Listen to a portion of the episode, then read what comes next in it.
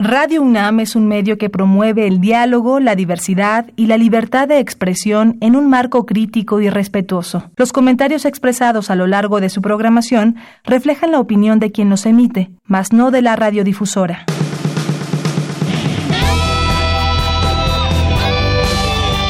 Prisma RU. Relatamos al mundo.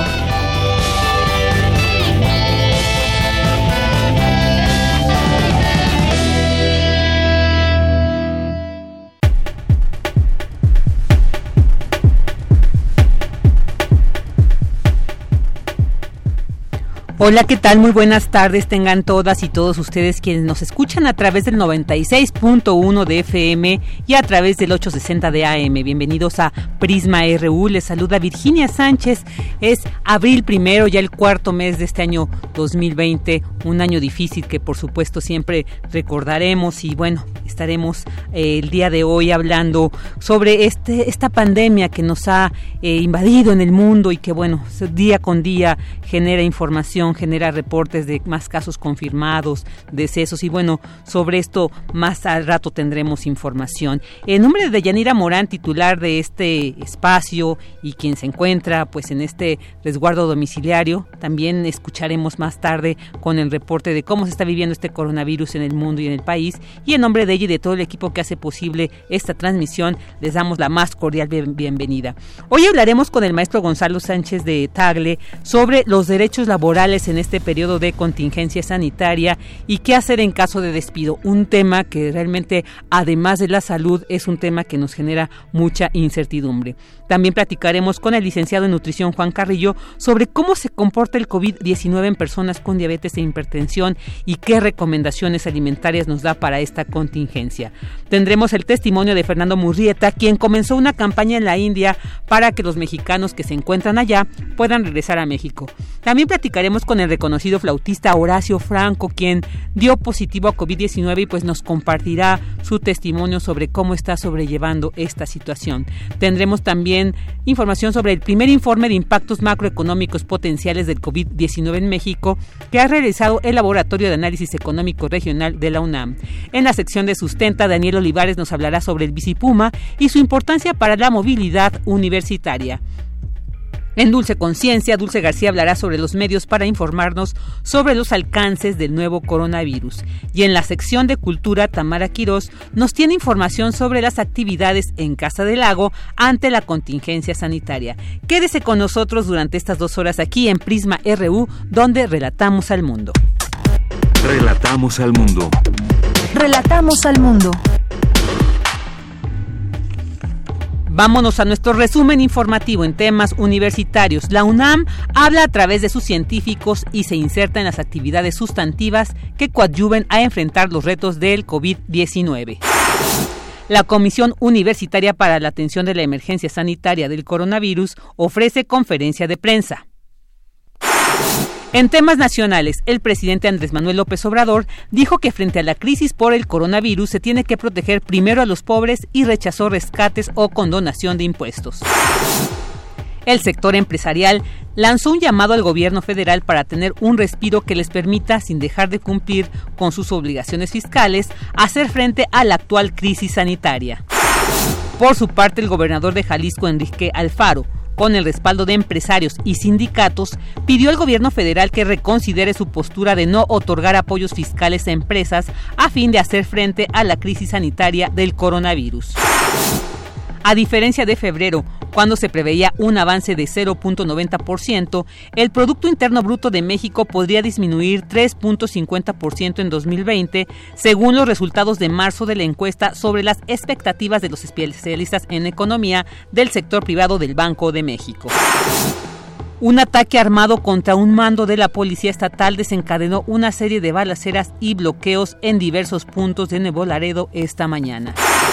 En temas internacionales, un informe clasificado de la Casa Blanca elaborado por agencias de inteligencia concluyó que China ha ocultado el alcance del brote de coronavirus en su país, informando menos del total de casos y muertes que sufrió por la enfermedad. El gobernador de Florida, Ron DeSantis, ordenó este jueves el confinamiento en casa en el estado debido a la pandemia de COVID-19 que ha causado la muerte de 87 personas y contagiado a cerca de 7 mil. El torneo de tenis Wimbledon fue cancelado por la pandemia del coronavirus y será la primera vez desde la Segunda Guerra Mundial que el Grand Slam más antiguo no se jugará.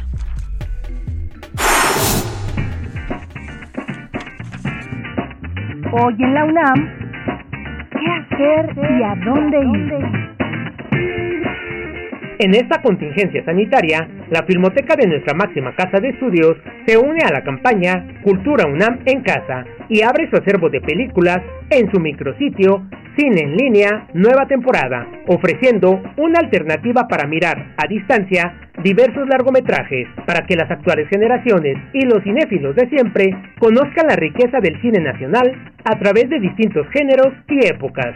Podrás disfrutar de manera gratuita de películas como Tepeyat, El tren fantasma, El puño de hierro, El grito, Vámonos con Pancho Villa, entre otras. Ingresa al sitio oficial de la Filmoteca de la UNAM en www.filmoteca.unam.mx diagonal cine en línea. Y recuerda, quédate en casa y disfruta del acervo de la Filmoteca de la UNAM en línea. La Cátedra Extraordinaria de Fomento a la Lectura, José Emilio Pacheco, pone a tu disposición el contenido de sus diversos eventos realizados en los últimos meses, como charlas, coloquios, encuentros y seminarios con la participación de diversos especialistas. Ingresa al sitio www.catedrapacheco.unam.mx y disfruta del material inédito de esta Cátedra Extraordinaria de Fomento a la Lectura, José Emilio Pacheco. La UNAM te invita a estar bien informado en este periodo de contingencia sanitaria. Por ello, ha creado el sitio virtual de la Comisión Universitaria para la Atención de la Emergencia Coronavirus, donde podrás encontrar recomendaciones, noticias, comunicados oficiales, infografías y otros materiales de difusión sobre el COVID-19. Ingresa al sitio oficial www.covid19comisionunam.unamglobal.com. Recuerda, estar bien informado es importante para mantenerse sano.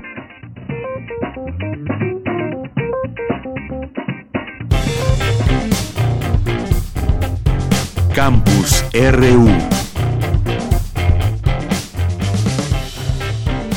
Una de la tarde con 11 minutos y continuamos con esta información y en concordancia con la determinación del estado de emergencia sanitaria emitido por el Consejo de Salubridad General, la UNAM informa a su comunidad que el regreso a nuestras actividades no será antes del día 30 de abril durante los días previos a la fecha mencionada y de acuerdo con la valoración que se haga sobre el estado que guarde para entonces la epidemia, se podría estimar una posible fecha de retorno.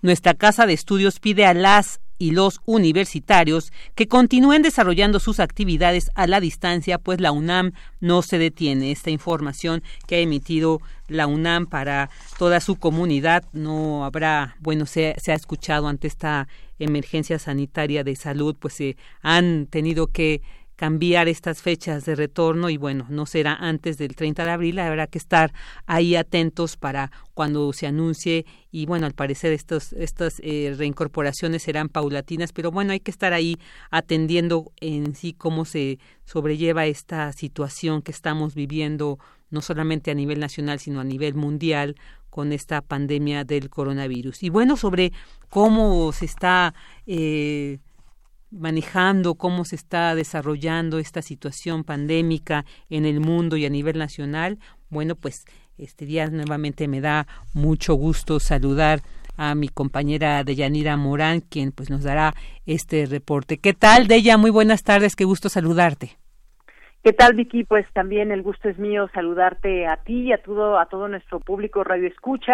Pues te informo que esta mañana el presidente Andrés Manuel López Obrador dio a conocer que la estrategia de salud en México que está en marcha por parte del gobierno federal ante esta pandemia de la enfermedad, esta enfermedad que acecha el mundo, pues está en las mejores manos, pues está conformada por un grupo multidisciplinario de expertas y expertos de primer orden, doctores y doctoras que cumplen con una gran trayectoria que los respalda. Todos ellos encabezados por el doctor Jorge Alcocer, seguido por el subsecretario Hugo López Gatel, que como sabemos, Vicky, ha sido un personaje fundamental en estos momentos y quien explica con bastante claridad lo que significa esta situación y lo que debemos hacer los mexicanos ante ella. Transmitió un video en el que da cuenta de quiénes son esas personas que están llevando a cabo las acciones diarias respecto a las medidas para enfrentar al COVID-19. Y también habló, se refirió sobre la protección a empleados que puedan ser despedidos de, de sus puestos de trabajo o no se les quiera pagar eh, completo como se había o se ha acordado con muchos empresarios, dijo que todavía hay tiempo de rectificar quien en dado caso no lo esté llevando a cabo y que en todo caso de no cumplir con ello entrará también en este sentido la Secretaría del Trabajo para intervenir y apoyar a los trabajadores. Vamos a escuchar cómo lo dijo que haya conciencia en los empresarios. Han habido manifestaciones de apoyo del sector empresarial y de empresarios en particular. Están comprometiéndose a no despedir y a pagar a sus trabajadores su sueldo, mantener sus prestaciones, aún estando los trabajadores en sus casas. Tengo mucha información en ese sentido y celebro que esto se esté dando y hay otros que en efecto no se están portando bien. Pero todavía es tiempo de rectificar, porque van a quedar muy mal. Después, ¿de qué sirve tener una campaña de publicidad de cientos, miles de millones de pesos si en una emergencia actuaron de manera egoísta o usurera?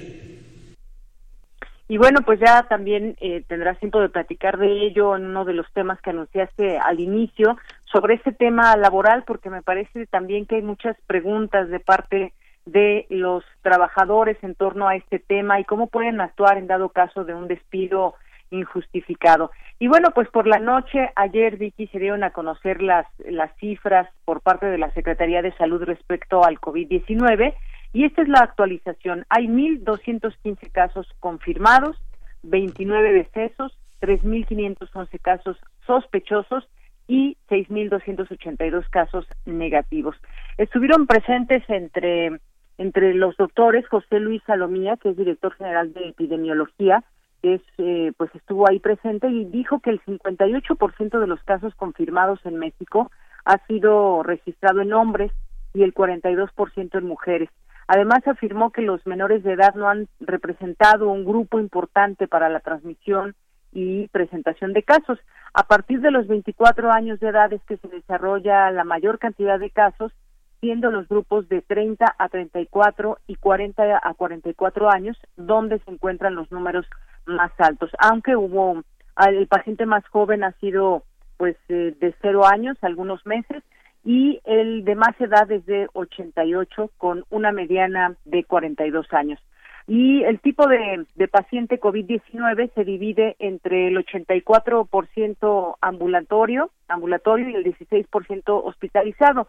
Estos últimos tienen una tendencia ascendente en la medida que la edad va incrementando, con lo que sigue, se sigue demostrando que la edad es un factor de riesgo para desarrollar una enfermedad grave mientras que la mayoría de los casos ambulatorios están en la población adulto joven. También en su momento habló el doctor Gustavo Reyes Terán, que es médico infectólogo y titular de la Comisión Coordinadora de Institutos Nacionales de Salud y Hospitales de Alta Especialidad, y se refirió a un tema muy relevante, que es la investigación médica y los ensayos clínicos que se están llevando a cabo en México y que podrían tener un impacto importante en la lucha contra el coronavirus. Son cinco ensayos clínicos y así lo explicó el doctor. El grupo de em, investigación científica que me ha tocado coordinar em, está conduciendo, o está terminando los trámites para iniciar la conducción de, cinco ensayos clínicos. los cinco ensayos clínicos son con medicamentos de, que se han propuesto a nivel internacional como los que están en, en, la primera, en los primeros lugares de la lista de potenciales medicamentos que tengan un efecto contra el virus y que eh, tengan al menos la potencialidad de poder controlar la replicación del virus por un lado y los síntomas de la enfermedad y quizá más importante, evitar eh, que se llegue a la condición de gravedad o si se ha llegado a la condición de gravedad, tratar de rescatar a los pacientes, eh, el mayor número de pacientes posible. Bien, pues estas fueron sus palabras y, hay que señalarlo, es todo un proceso que va, pasa por varias etapas, así que seguirán informando eventualmente sobre estos medicamentos y su uso en un futuro próximo. Y sobre esto mismo, el doctor Hugo López Gatel dijo que aún no hay una autorización sanitaria ni una prueba científica que indique que estos medicamentos deben usarse. Vamos a escucharlo. La población no debe asumir que los medicamentos que se han señalado son medicamentos ya conocidos como útiles para combatir o controlar o tratar al virus SARS-CoV-2 causante de la enfermedad COVID. Que quede muy claro, esto es investigación clínica sobre el uso de estos medicamentos. Algunos medicamentos ya se usan para otras eh, enfermedades, eh, pero no hay todavía una autorización sanitaria ni una prueba científica contundente que indique que estos medicamentos pueden o deben usarse de manera segura para tratar el COVID. Y por su parte, el doctor Manuel Cervantes, quien es titular de atención primaria de la salud del IMSS, informó y explicó sobre los trámites médicos que se están llevando a cabo en los que la gente puede ser atendida, quienes pertenecen al IMSS, a través de consultas telefónicas sin que acudan a las unidades médicas y se sumen eh, a la medida de no salir de sus casas. Se refirió también a la receta resurtible, en la que un familiar del enfermo hoy más que nunca puede acudir por los tratamientos que se requieren y de esta manera cerca de un millón de pacientes pueden quedarse en casa. Eh, serán sensibles también, dijo, con aquellos grupos de riesgo y además se facilitarán incapacidades para las personas que se ausentarán de sus trabajos. Habló de las atenciones médicas también que se han dispuesto a través de la línea Orientación Médica Telefónica COVID-19 y que han pasado de 600 llamadas a 5.262 orientaciones médicas en poco tiempo, eh, a través de la cual pues les atiende un médico. Vamos a escuchar cómo lo dijo el doctor Manuel Cervantes. ¿Para qué orientar médicamente a los pacientes? Que si tienen algunos datos, algunos fiebre, cefalea, puedan hablar telefónicamente, las va a atender un médico que tiene los algoritmos de seguimiento de acuerdo a las definiciones operacionales y desde ahí les dará indicaciones y direccionará a los pacientes a los, diferentes servicios que otorga el Instituto Mexicano del Seguro Social. Y les doy el teléfono justamente por si quieren llamar, necesitan alguna atención médica telefónica. El número es el 800-222-2668. Y en la Ciudad de México también hubo nuevos anuncios. Se ordenó el cierre total de los centros comerciales al considerar que pueden ser fuentes de contagio del virus COVID-19 y hay que mencionar que seguirán abiertas farmacias, supermercados con medidas preventivas y respetando también la sana distancia. La jefa de gobierno de la Ciudad de México, Claudia Sheinbaum, dijo que esta medida de cierre tiene como objetivo aplanar la curva de contagio que en los últimos días se ha incrementado notablemente. Pues este es el reporte con respecto hasta el día de hoy de lo que ha sucedido en las últimas horas y pues estaremos pendientes para seguirles contando a lo largo de esta semana. Vicky, hasta aquí la información. Muchas gracias, ella. Un reporte muy completo y que, bueno, sí nos detalla ahí cómo está viviéndose esta situación. Nos escuchamos el día de mañana. Un abrazo. Claro que sí, un abrazo, Vicky. Y bueno, ahora vamos a, continuar a través eh, de los científicos, a través, vamos a, con esta información universitaria. A través de sus científicos, la UNAM se inserta en las actividades sustantivas que coadyuven a enfrentar los retos del nuevo coronavirus. Cindy Pérez Ramírez nos tiene la información. Adelante, Cindy. ¿Qué tal, Vicky, auditorio de Prisma RU? Muy buenas tardes. Por la pandemia de COVID-19 surgen importantes retos en materia de investigación, educación y difusión para proteger a la población y la actividad productiva del país. Por ello, la máxima casa de estudios conformó tres primeros equipos desde la coordinación de la investigación científica que ya se encuentran trabajando. El grupo de trabajo en materia de salud, coordinado por la doctora Imelda López Villaseñor, directora del Instituto de Investigaciones Biomédicas, y el doctor doctor Tonatiu Ramírez, director del Instituto de Biotecnología, se encarga de la realización y el desarrollo de pruebas de diagnóstico adicionales, monitoreo de la difusión de contagios, además de prever el apoyo al sector salud en la realización de pruebas en hospitales y entidades federativas. Se comenzó asimismo a impartir un curso de capacitación para implementar la prueba de detección del SARS-CoV-2 causante de la COVID-19 en laboratorios que tengan las instalaciones físicas y el personal adecuados con el propósito de validar esos espacios ante el Instituto de Diagnóstico y Referencia Epidemiológicos.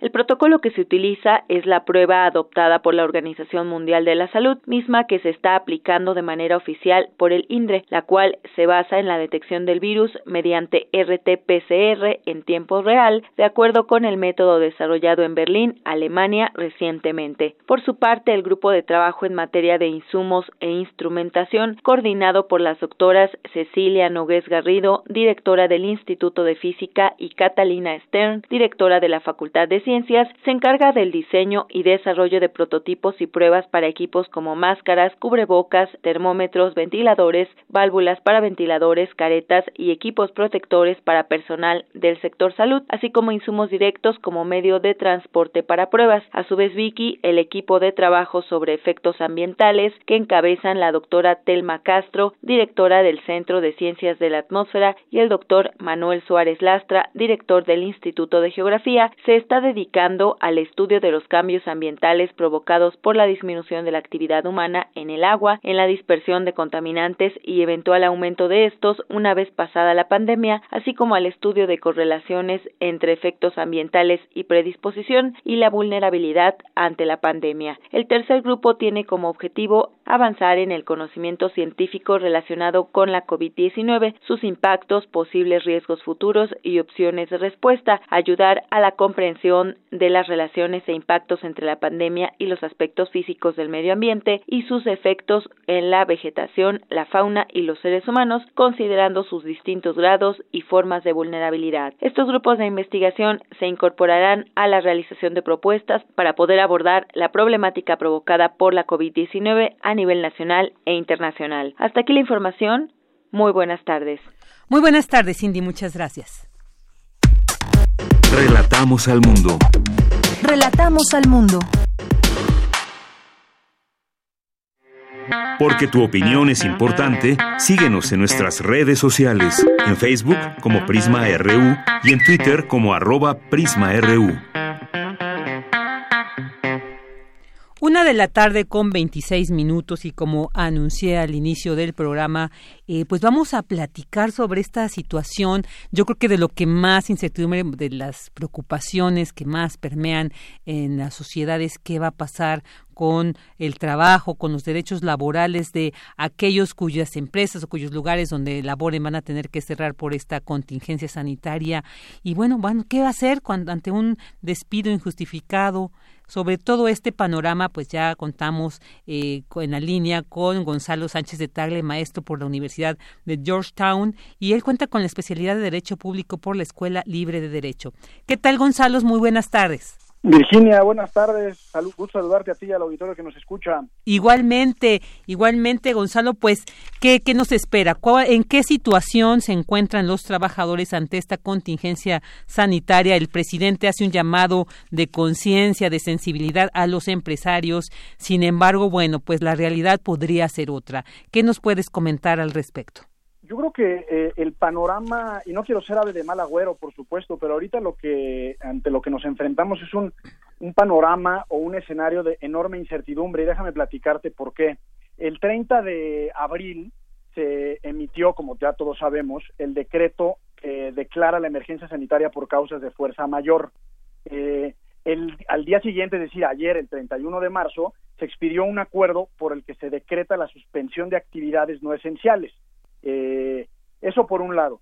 Ahora, ¿cuál es la regulación que establece la Ley Federal de Trabajo ante estas circunstancias? Y aquí es donde la ecuación se complica y esto es lo que tiene a buena parte de la, actividad empresarial, es decir, de los empresarios, con mucha incertidumbre, porque hay dos supuestos en la Ley Federal de Trabajo que pareciera ser que son aplicables. La primera es eh, las causas de suspensión laboral, es decir, cuando hay una fuerza mayor o un caso fortuito que no es un, eh, imputable al patrón, entonces estaríamos frente a la suspensión de, trabajos o de labores, ¿no? Ahora, aquí el tema es que el decreto de, de emergencia sanitaria se expresa como por causas de fuerza mayor.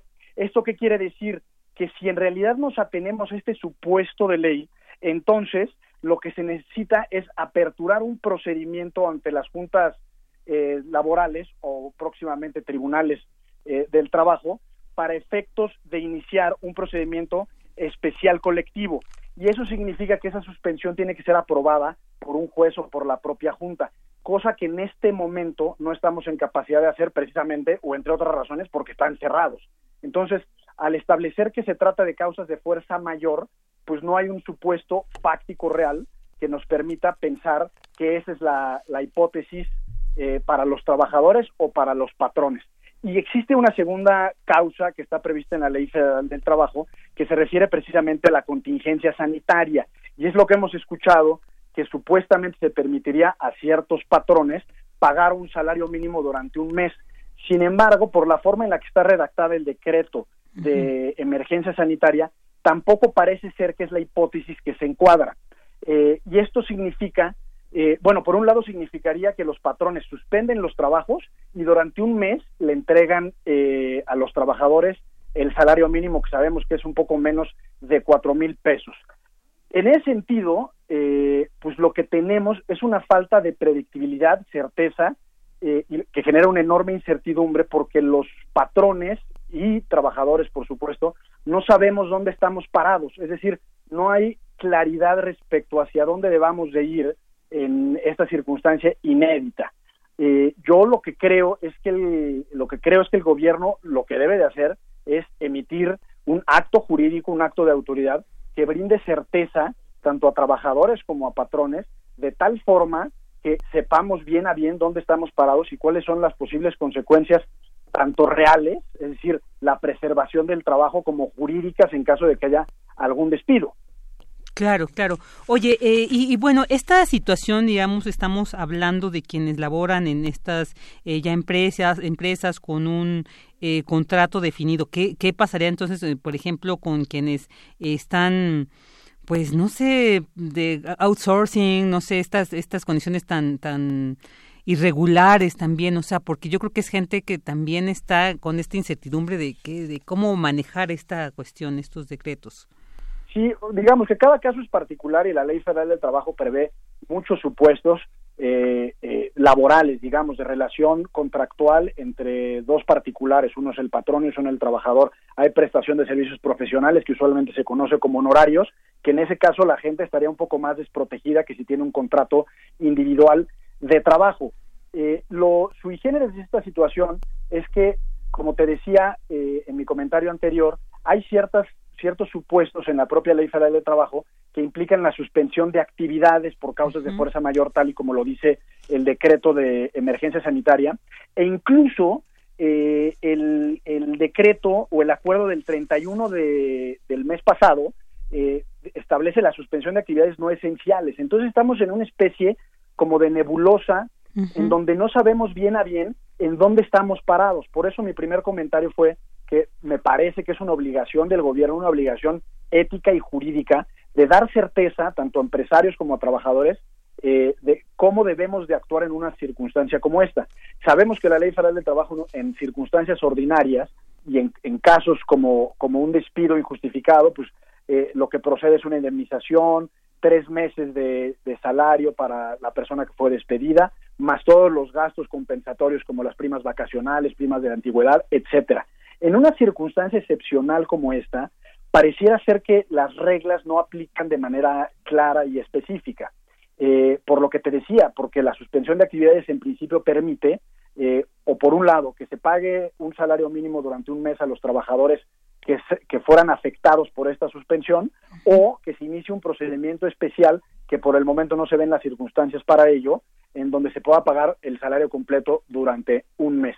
Yo creo que lo importante, y esto ha sido muy criticado en redes sociales, de si, de si los empresarios eh, neoliberales ahora piden una intervención del Estado, me parece que es malentender la problemática, porque yo creo que sí el gobierno debe de ponerse, digamos, a trabajar y presentar a la sociedad una serie de acciones que puedan paliar cuando menos dos efectos que podrían parecer contradictorios, pero no lo son. Uno es tratar de, llegar a un estado en donde haya cero despidos y también cero cierre de empresas. Y para ello, pues hay muchas eh, eh, eh, actividades o acciones que puede tomar el gobierno. Por ejemplo, suspender las aportaciones de manera temporal, por supuesto, de Afores e Infonavit, sustituir con recursos públicos las aportaciones al Instituto Mexicano del Seguro Social.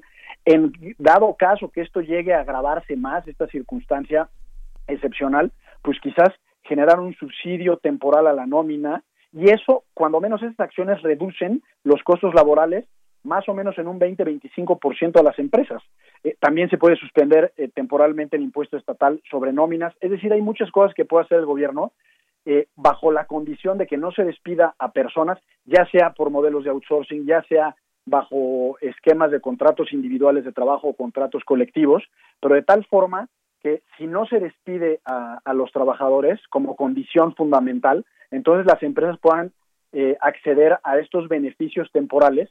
Con una idea de Santiago Levy que me parece que es muy inteligente y muy sensata, que estos gastos que extraordinarios en los que incurriría el gobierno en este año 2020 eh, no se traten de paliar mediante deuda pública, sino quizás pensar en el año 2021 generar un impuesto eh, especial para que el gobierno pueda eventualmente recuperar los gastos extraordinarios que eh, en que incurrió en este año. Sí, eh, claro, eh, esto está, esto que nos dices, híjole, creo que sí nos vislumbra un panorama un poco complejo para atender, pero esto, bueno, digamos, esto está por verse, se tiene que trabajar, se tiene que diseñar, el gobierno lo tiene que atender, pero bueno, al día de hoy, quisiera preguntarte qué hacer quienes ya vivieron un despido, por ejemplo, la empresa Alsea que que bueno, de las más grandes de América Latina que dijeron, bueno, se aplica el descanso, pero sin goce de sueldo. O sea, ¿qué pueden hacer ahora, ya ahorita quienes están sufriendo un despido? ¿Qué, qué, procedimiento tú les sugieres? En primer lugar, yo lo que diría es que me parece que es eh, muy poco solidario de parte de una empresa como Alsea, porque precisamente estas medidas extraordinarias a lo que deben de atender es a las medianas y pequeñas empresas. Grandes corporaciones eh, que sabemos que generan ingentes cantidades de recursos económicos, pues es de ellos de quienes esperamos solidaridad en tiempos tan complejos como los que estamos atravesando, no solo en México, sino en el mundo. Eh, eh, se complica la ecuación porque ahora las instancias jurisdiccionales, dígase la Junta, las juntas de conciliación y arbitraje, pues actualmente se encuentran cerradas.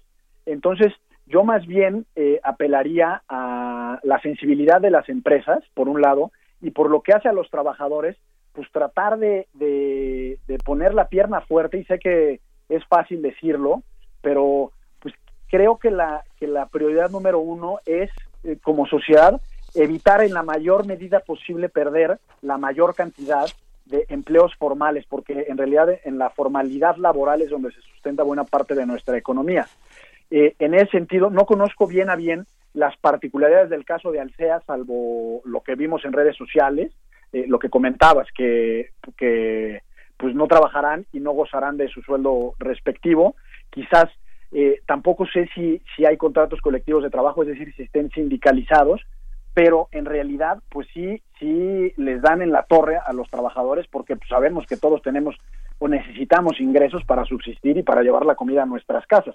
En ese sentido, pues probablemente Alsea se enfrente en un futuro próximo a demandas laborales eh, que lo van a meter como institución eh, privada en un predicamento importante, más allá del desprestigio público al que se está sometiendo.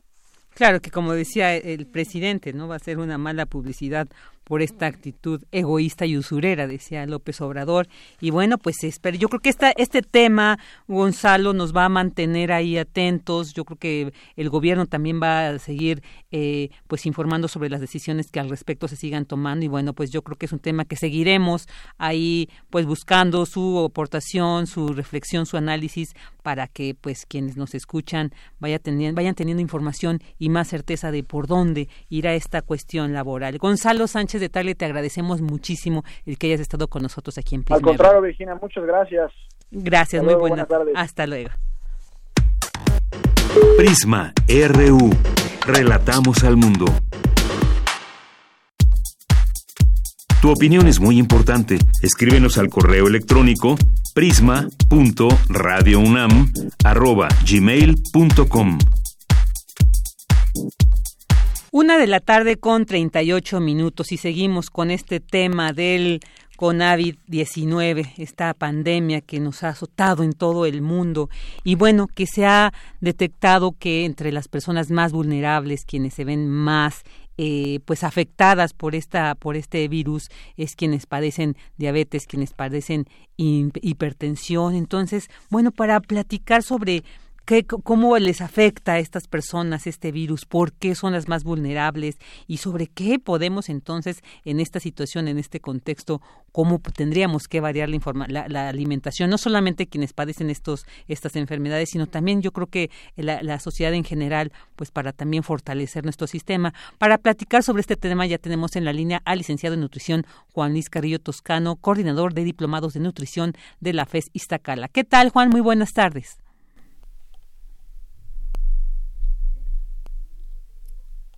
Creo que se cayó la llamada.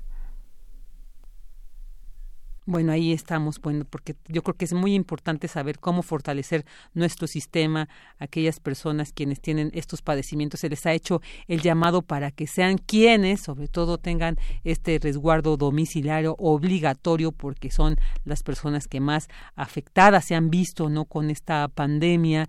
Entonces, bueno, mucha de la alimentación, lamentablemente somos un país que ocupa los primeros lugares con estas afectaciones de diabetes, de hipertensión, de obesidad, que también la obesidad ha sido eh, señalada como uno de estos padecimientos, como estas comorbilidades. Ya tenemos en la línea a Juan Carrillo. ¿Qué tal, Juan? Hola, ¿cómo estás? Un saludo, Virginia, y a todo tu público. Sí, ¿qué tal, Juan? Pues estaba aquí comentando para iniciar esta entrevista que nos comentes cómo, cómo se maneja, cómo, digamos, qué papel juega estas enfermedades ante estas, cómo se comporta el COVID-19 en personas con diabetes, con enfermedades como hipertensión, como obesidad, que lamentablemente somos un país que en una gran medida de su población lo padece. Por supuesto. Mira que es una gran problemática y ahorita pues de verdad el, el ya no miedo, decimos el pánico que hay ante esta enfermedad, pues se acrecenta, sobre todo en enfermedades crónico-degenerativas. Por ahí estaba revisando algún material eh, que tengo de investigaciones que han hecho, incluso aportaciones de algunos de los alumnos de los diplomados que nosotros tenemos en la FESI Tacala, donde eh, revisamos el gran compromiso que existe cuando hay enfermedades que deprimen el sistema inmunológico. Tal es el caso, como tú bien lo dices, de la diabetes, de la obesidad, de la hipertensión, de todos los componentes del síndrome metabólico que desgraciadamente pues abundan en la población mexicana.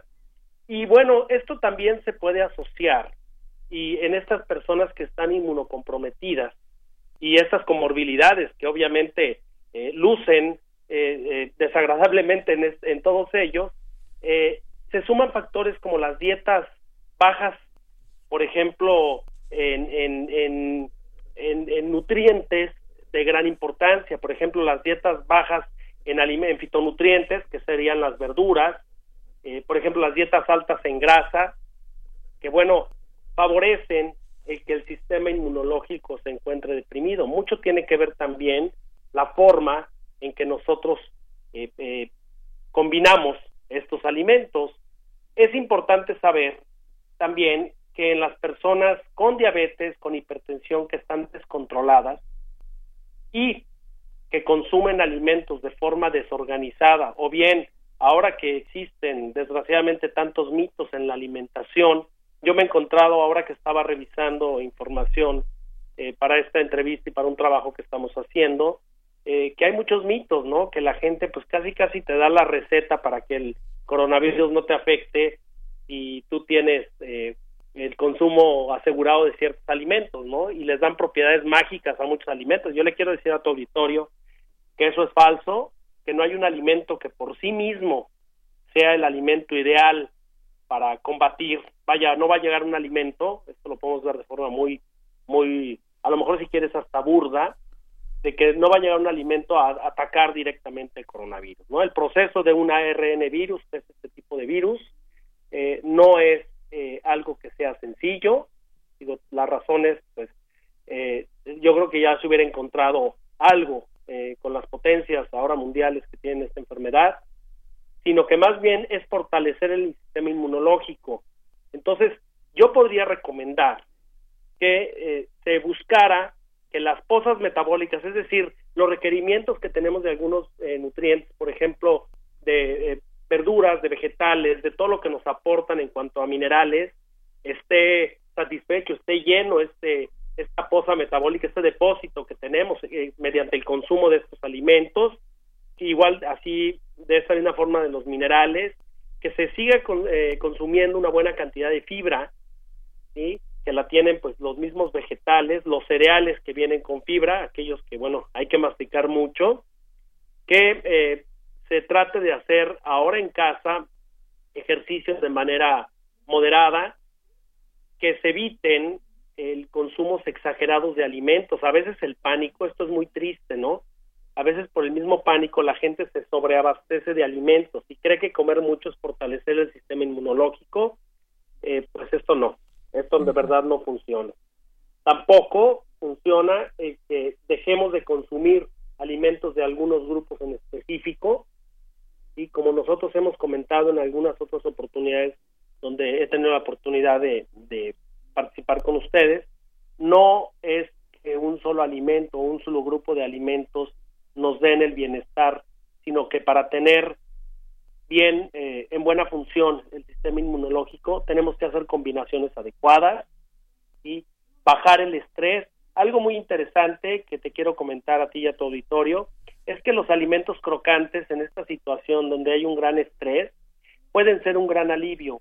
Es decir, si nosotros comemos alimentos que, me refiero a crocantes, aquellos que hay que masticar, que, hay, que hacen ruido, estos bajan un poquito, liberan un poquito el estrés. Uno puede comer pues tostaditas, digo, tratar de que no sean alimentos muy, muy grasos, alimentos eh, sobre todo que eh, pueda uno consumir en buena cantidad y que no representen un aporte calórico muy grande. Mucha gente y sobre todo estas personitas que tienen diabetes, obesidad, hipertensión, eh, están obviamente como junto con todos los demás muy preocupados y buscan eh, abastecerse, sobreabastecerse, ¿no? O exagerar en los cuidados. Y esto, pues, eh, definitivamente no es lo más recomendable. Uno puede comer normal lo que está comiendo, sí poner mucha atención en aquellos alimentos que pueden causar eh, pues cierta disfunción como sería el exceso de grasa las recomendaciones generales Claro, esto es muy importante lo que señales, este tipo de alimentación, porque además también con esta el, estar en casa, ¿no? Como se ha ahorita decretado, como tenemos que hacerlo para salvaguardar la salud ante esta pandemia, también nos genera como esta ansiedad y creo que una de las eh, acciones o de los impulsos que más tenemos es el empezar a comer un poco de manera desordenada. Entonces yo creo que es muy importante esto que nos señalas, el que esta situación en la que estamos viviendo no nos lleve, o sea, no se nos salga de, de este control nuestra alimentación, porque como estamos viendo, de los grandes padecimientos ¿no? de la que, tienen las personas que ahorita se ven más afectadas por el COVID son causadas precisamente por una mala alimentación. ¿no? Entonces yo creo que sí es muy importante el tener claro esto. Juan, quisiera preguntarte. sí, sí, dime. Sí, claro. Eh, esto, eh, eh, estamos hablando de que estas personas, hay quienes ya tienen este padecimiento, ya son personas, digamos, este sector vulnerable. Pero, ¿qué nos sugieres también para quienes no estamos sobre el momento, pero evitarlo también. Y también para quienes ya tienen estos padecimientos, para quienes ya tienen diabetes, tienen ya hipertensión y que digamos lamentablemente ya están dentro de este cuadro con estos padecimientos, pero que bueno, ¿cómo podemos reforzar así? Ya nos has dado una, una idea, pero ya de una manera más detallada, ¿qué nos sugieres? Ahorita vamos a la tienda, ¿qué tenemos que comprar, digamos, de manera prioritaria? Así como el botiquín, ¿no? Exacto. Bueno, es importante alimentos eh, que tengan una cierta densidad calórica. Yo puedo decirte que pueden la gente consumir galletas, cereales, eh, no abusar de los alimentos muy salados. Podría decirte que eh, es importante que tengan alimentos, por ejemplo, las pastas, este, arroz, fideos, frijoles, bueno, estos serían leguminosas, y hay que procurar eh, sobre todo el tener eh, alimentos bajos en grasas, altos en carbohidratos, una buena fuente de carbohidratos son los cereales. Hay una gran evidencia de que las dietas eh, bajas en grasa y más altas en cereales eh, o en, particular en carbohidratos fortalecen el sistema inmunológico.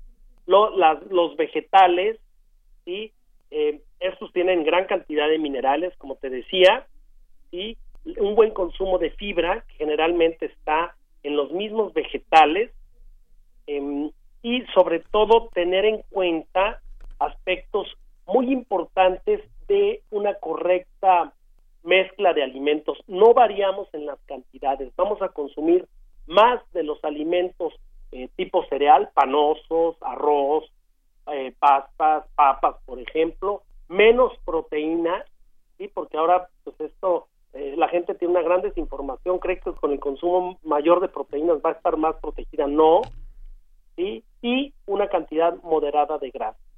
Entonces nosotros podemos consumir arroz, podemos consumir frijoles, podemos consumir eh, galletas, digo, no muy saladas, podemos consumir eh, vegetales en gran cantidad, siempre adornar nuestro plato con, con, vegetales y consumirlos, que no se queden como el adorno, Vicky, porque en realidad yo sé que mucha gente a veces es lo primero que hace a un lado del plato.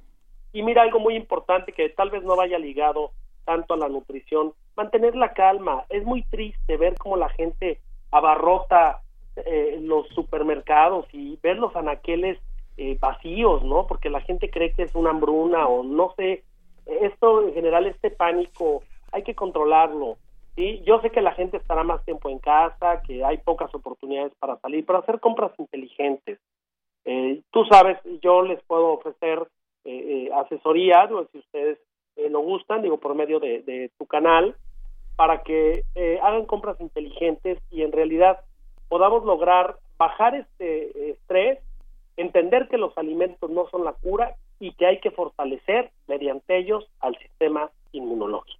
Claro que sí, Juan, pues muchísimas gracias por estas recomendaciones. Ya para cerrar, ya eh, solamente sé que tienes un, un sitio ahí en, Facebook, a ver si nos compartes para quienes queden con dudas y quieran consultarte algo al respecto sobre la alimentación en esta contingencia sanitaria. ¿Nos puedes compartir cuál es? Sí, se llama Pensar y Comer Bien.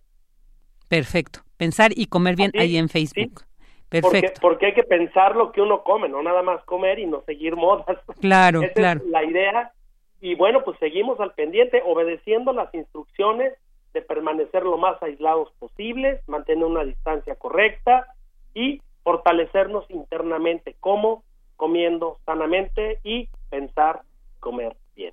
Perfecto. Muchísimas gracias, Juan Luis Carrillo Toscano, coordinador de diplomados de nutrición de la FES Iztacala, es licenciado en nutrición. Muchísimas gracias por habernos compartido pues toda esta información. Muchísimas gracias a ustedes y un gran saludo a la gente que nos escucha. Muchas gracias. Muchas gracias. Y bueno, ahí estuvo esta información muy importante, atendámoslo por favor. Y ahora vamos a escuchar un testimonio desde la India con Fernando Mesa Rojas, quien, bueno, nos dejó este testimonio grabado. Escuchémoslo. Mi nombre es Fernando Mesa Rojas, soy estudiante de doctorado del posgrado integral en Ciencias Sociales de la Universidad de Sonora. Yo llego acá a India el día 2 de enero del presente año a realizar parte de mis estudios doctorales, una estancia doctoral. Llego aquí a la ciudad de, de, de Amritsar, al noroeste de la India, en el distrito del Punjab. Y eh, bueno, la ciudad de colinda aquí con, con Pakistán. La ciudad se encuentra más o menos a unos 450, 460 kilómetros de Nueva Delhi. Yo me entero del, del grupo de mexicanos varados en India eh, vía Facebook el día más o menos 26 de de marzo del presente año y es cuando yo ingreso al grupo. Este, yo no tenía conocimiento de algún otro mexicano de mi universidad, yo soy el único que, que venía para, para esta parte del mundo. Y bueno, ingreso con, al grupo, me agregan a, WhatsApp y bueno, me entero en ese entonces cuando yo ingreso que somos aproximadamente 30 mexicanos varados. De, de ese día al día de hoy, pues ya sumamos aproximadamente 52 personas eh, que estamos acá en, este país. La situación, pues bueno, como habrán visto en las noticias, India eh, pone en práctica un protocolo de contención por el tema de, sanidad con el tema este del coronavirus. el día 23 de marzo. Empieza con, una, con un simulacro de, de cierre total de, de, conexiones vía terrestre y, y, resguardo todos en casa. Y ese mismo, un, simulacro que tenía pensado durarse ocho horas. Eh, instantáneamente se activa el proceso, pero ya no en forma de simulacro, y se extiende por una semana. Al día siguiente, el 24, eh, si mal no recuerdo, se amplía por, por tres semanas, es decir, hasta el, el 15 de abril. Entonces, como te comento, se, se cierra toda conexión vía terrestre por autobuses y tren y días posteriores se cancela también este, el tráfico aéreo al interior del país. Obviamente India es una de las primeras eh, naciones que empieza a tomar este tipo de, de protocolos y bueno, se, se, hacen algunas especulaciones por parte de la OMS este, criticando la rapidez con la que se con la que se empieza a actuar acá en India. En, ese momento, cuando se ponen en práctica estos protocolos, India no tenía más de 500 casos confirmados de, de, infectados. Estábamos como en 450 casos eh, eh, notificados. Cabe también mencionar que desde las primeras semanas de marzo, India también empieza a hacer ciertas restricciones con sus llegadas aéreas en, sus, en sus puertos aéreos de otros países. También se, otra de las medidas que hace es cancelar las emisiones de visas para todos los que quisieran viajar a India después de esos días. Entonces aquí se empieza a ver un poco las medidas eh, drásticas y súbitas que se empiezan a tomar al interior del país y bueno, todo esto deriva también en, tensión social. Eh, el tejido social pues se ve deteriorado instantáneamente de, que se, se instaura la, el cierre completo del país, pues es algo que no afecta solamente a los extranjeros, afectaba también a todas las personas eh, nacionales de aquí de India que estaban trabajando en otros lugares lejos de casa. Para el día 27 de marzo, empieza a, la gente a manifestarse en, Nueva Delhi, empiezan a salir bastantes personas sin ningún tipo de, protocolos de seguridad, este, como mantener esta distancia eh, para mantener la salud, para evitar transmisión. Y estamos hablando de, miles de personas aglomeradas en en estaciones de autobuses, estaciones de tren, exigiendo se, se reabriera el, sistema para poder regresar a sus casas. Eso aunado a otros muchos problemas, tales como el caso de, discriminación por parte de los, de los habitantes locales, empiezan algunas actitudes xenofóbicas con algunos compañeros. Afortunadamente aquí en la ciudad donde me encuentro no hemos llegado a ese, a ese nivel empiezan a, sacar a algunos compañeros mexicanos y a otros extranjeros de los, de los hospedajes donde se encontraban en hoteles o hostales. Eh, por este temor que incluso la, gente de aquí eh, vio por las medidas del gobierno indio. Dentro de las medidas que toma el país, eh, dejan salir a, comprar suministros de 7 a 10 de la mañana, más o menos en, en, algunas partes. Sin embargo, también algunos de los extranjeros están siendo advertidos de que no salgan eh, por temor también de los que a los que nos están resguardando. En mi caso específico, yo estoy en una situación de refugiado aquí con una familia local de la ciudad que me ha permitido este, quedarme en, su casa, en donde estoy recibiendo alimento y, refugio. Eso, eso eh, entiendo que algunos de los compañeros mexicanos que están acá eh, han sido afortunados en esa situación y están también en, en, esta misma situación. Sin embargo, hay otros que están en, extrema vulnerabilidad porque ah, los están corriendo de los hostales. Hay información en el grupo que hay personas vulnerables este, por edad o por, o por alguna eh, cuestión médica. Entonces sí se requiere este, la intervención. Nosotros entendemos que la Secretaría de Relaciones Exteriores está al tanto del caso y es una prioridad desde la Embajada de, Nueva, eh, de México en Nueva Delhi nos han pedido este, que tengamos paciencia, que, nos quedemos en, en, los sitios donde estamos eh, refugiados, lo que es complicado por el, por el caso de algunos compañeros, con algunos compañeros que no tienen la posibilidad y que están en una situación de riesgo.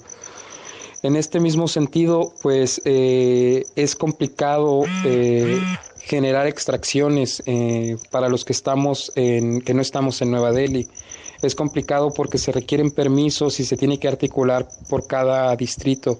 cada distrito tiene, tiene un protocolo que seguir para la emisión de, de, estos permisos, entonces es bastante complicado. Entendemos nosotros también lo delicado de, de los protocolos eh, al interior de la, de la India. Entonces, en este sentido, sé qué es lo que, lo que como grupo eh, estamos buscando.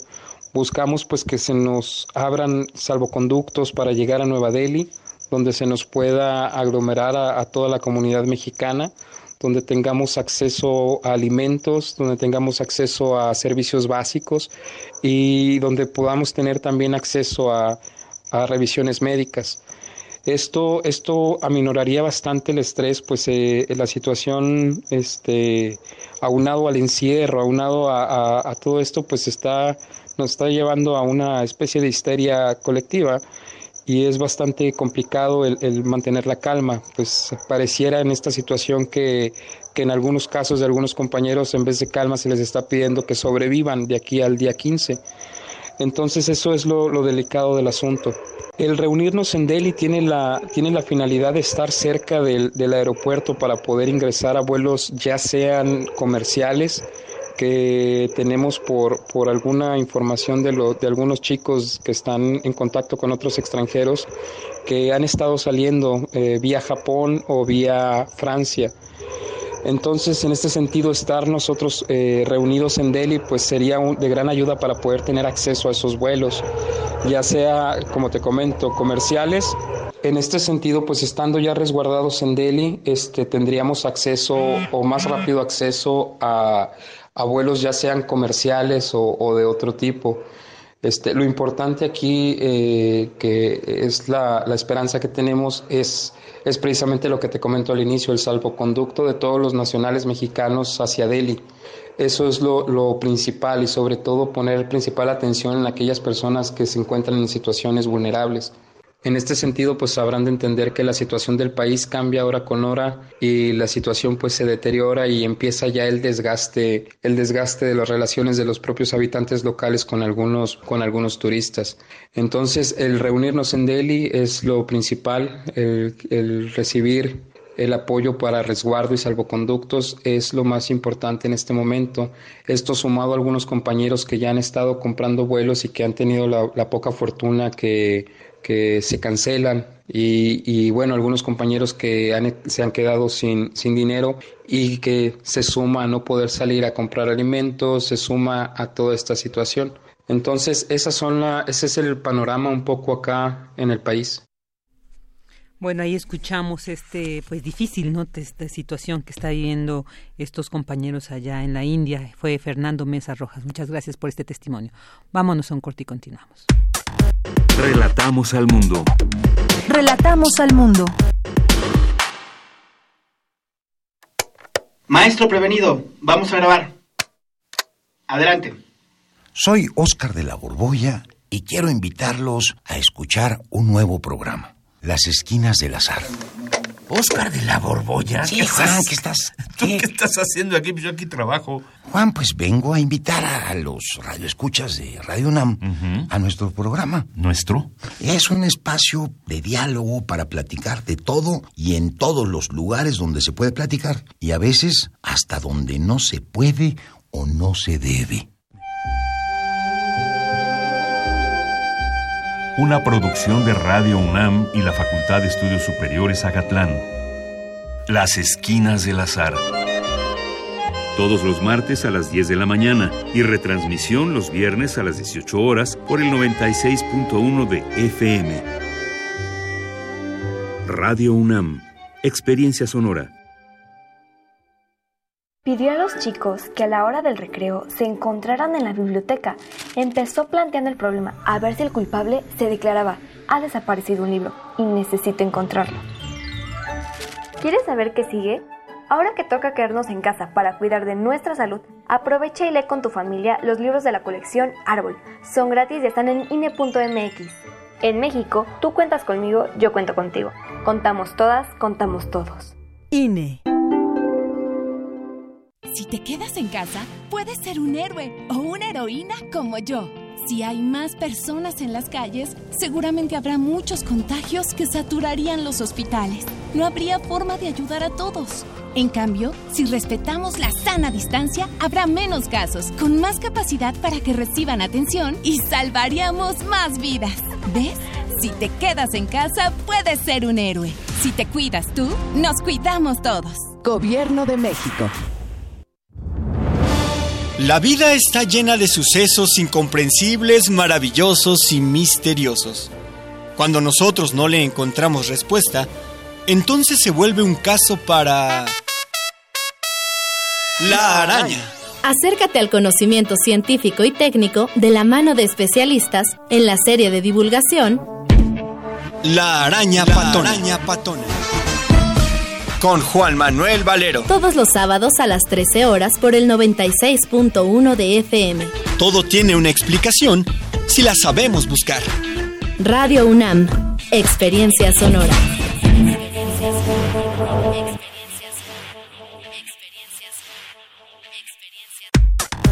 Relatamos al mundo.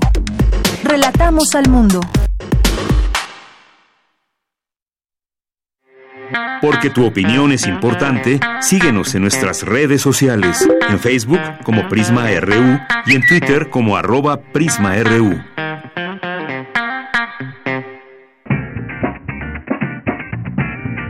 Mañana en la UNAM, ¿qué hacer y a dónde ir? La revista de la universidad también la encuentras de manera digital. Es una de las publicaciones más antiguas de la UNAM que ofrece materiales literarios y gráficos con temas de relevancia académica, intelectual y artística, poniendo a tu disposición las ediciones completas en formato digital. Este mes, la revista de la universidad aborda el tema del fascismo bajo el análisis de distintos especialistas. Ingresa al sitio oficial www.revistadelauniversidad.mx. Recuerda que todos los días tienes una cita con el programa de televisión La UNAM Responde, donde expertos y especialistas disiparán todas las dudas acerca del coronavirus COVID-19. Aquí encontrarás consejos para aquellos que aún tienen que salir de casa durante la contingencia sanitaria. Recuerda, sintoniza todos los días la señal de TV UNAM por el canal 20.1 de televisión abierta en punto de las 14.30 horas y en su retransmisión a las 18.30 horas. Podrás encontrarlo también en línea en el sitio tv.unam.mx diagonal en vivo. ¿Te gustaría visitar un museo sin salir de casa? El sitio web UNAM en línea te invita a recorrer los distintos museos de nuestra máxima casa de estudios. Podrás conocer los espacios, salas y exposiciones del Museo Universitario Arte Contemporáneo, la Casa Universitaria del Libro, el Centro Cultural Universitario, entre otros.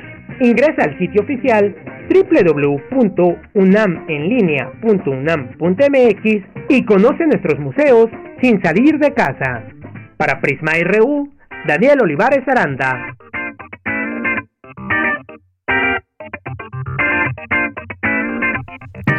Dos de la tarde con seis minutos. Muchas gracias por seguir acompañándonos ya en esta segunda hora de Prisma RU. Seguimos con esta información universitaria. La Comisión de la UNAM para la Atención de la Emergencia del Coronavirus realiza esta tarde una conferencia en línea. Cristina Godínez nos tiene esta información. Adelante, Cris.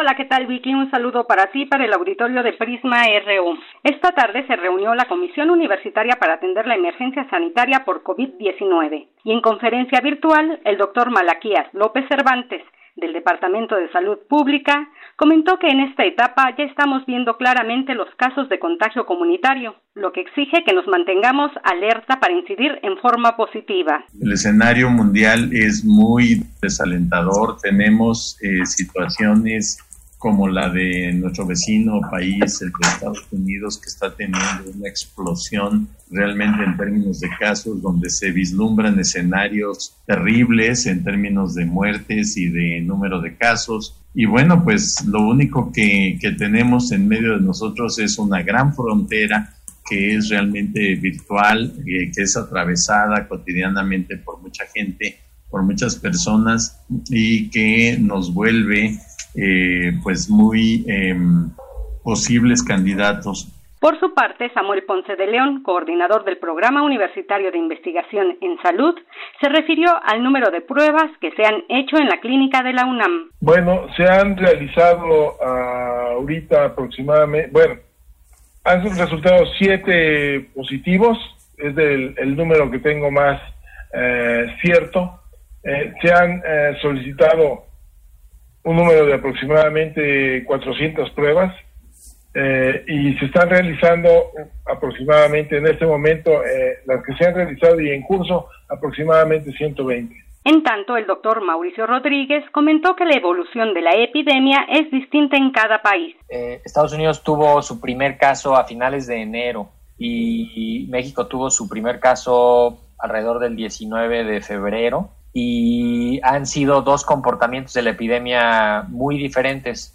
Estados Unidos tuvo circulación comunitaria mucho más rápido que México y pues es, una son características que, pues que, hacen que la, que la, epidemia se comporte de forma distinta.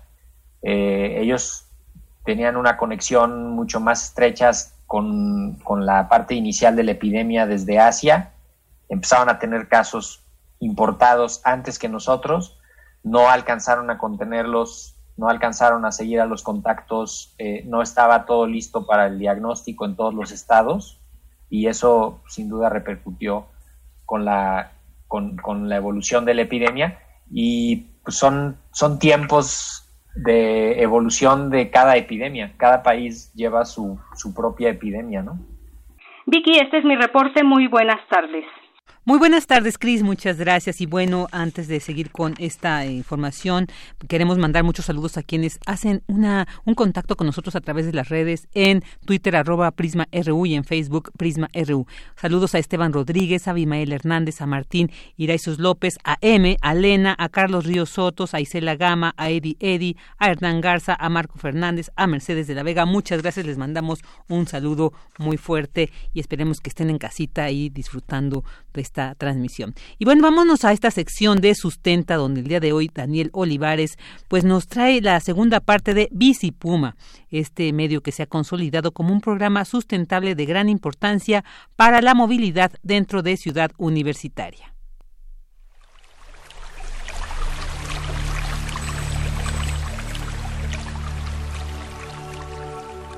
Sustenta. Sustenta.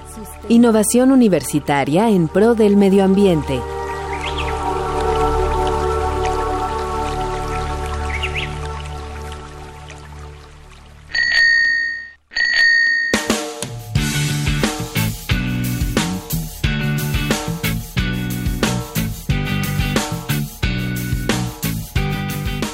En la pasada entrega de Sustenta, conocimos el programa Bicipuma de la UNAM, que cumple 15 años de dar servicio a la comunidad universitaria dentro del campus central. En esta ocasión, conoceremos los concursos en los que ha participado Bicipuma, los premios y reconocimientos que ha obtenido y el futuro que le depara a este importante proyecto universitario en pro del medio ambiente. Como lo abordamos en la anterior entrega, Bicipuma nace en el año 2004 como un proyecto de la Facultad de Medicina bajo el nombre de Puma sobre Ruedas, contando solo con dos módulos de atención y un par de bicicletas. A lo largo de 15 años, ha logrado crecer de manera impresionante gracias al apoyo y aceptación de la comunidad universitaria así como el financiamiento por parte de la Dirección General de Servicios Generales y Movilidad, dependiente de la Secretaría de Prevención, Atención y Seguridad Universitaria. Gracias a este crecimiento, Bicipuma ha participado en diferentes eventos y concursos. En entrevista con Sustenta, el maestro Ernesto García Almaraz, coordinador de Bicipuma, nos explica al respecto. También hemos participado en eventos como el Academic Bicycle Challenge, por sus siglas en inglés el ABC. Eh, hemos participado por dos años consecutivos. Este es un desafío que lanza una universidad de Alemania a diferentes universidades importantes del mundo y se trata de ver eh, qué universidad eh, recorre más kilómetros en bicicleta durante un mes. Y me da mucho gusto comentarles que el año pasado eh, esta gran institución, la UNAM, quedó en primer lugar, recorriendo casi eh, 650 mil kilómetros en bicicleta durante un mes. Nos llevamos casi por tres veces al segundo lugar, lo cual eh, indica eh, la aceptación que tiene el uso de la bicicleta en nuestra máxima casa de estudios. Los usuarios de Bicipuma son principalmente estudiantes, académicos, investigadores, trabajadores, extranjeros de intercambio académico, así como exalumnos. Sin embargo, Bicipuma también es utilizado para apoyar eventos importantes y especiales en otras dependencias de la UNAM. El maestro Ernesto García nos explica. Es importante comentar que Bicipuma, además del transporte que da a su comunidad, participa en proyectos con otras entidades universitarias. Es decir, ayudamos a dependencias que eh, tienen algunos eventos especiales como bienvenidas a sus alumnos y utilizan las bicicletas para dar a conocer lugares estratégicos de la comunidad, también eh, visitas que de, otras escuelas de la República que llegan a conocer el campus universitario, nos solicitan bicicletas y en grupos eh, van recorriendo diferentes eh, lugares del campus. El uso de la bicicleta es una tendencia mundial, ya que trae consigo grandes beneficios físicos, emocionales y sociales. Bicipuma es pionero como sistema de préstamo de bicicletas en nuestro país, estando siempre a la vanguardia de la movilidad.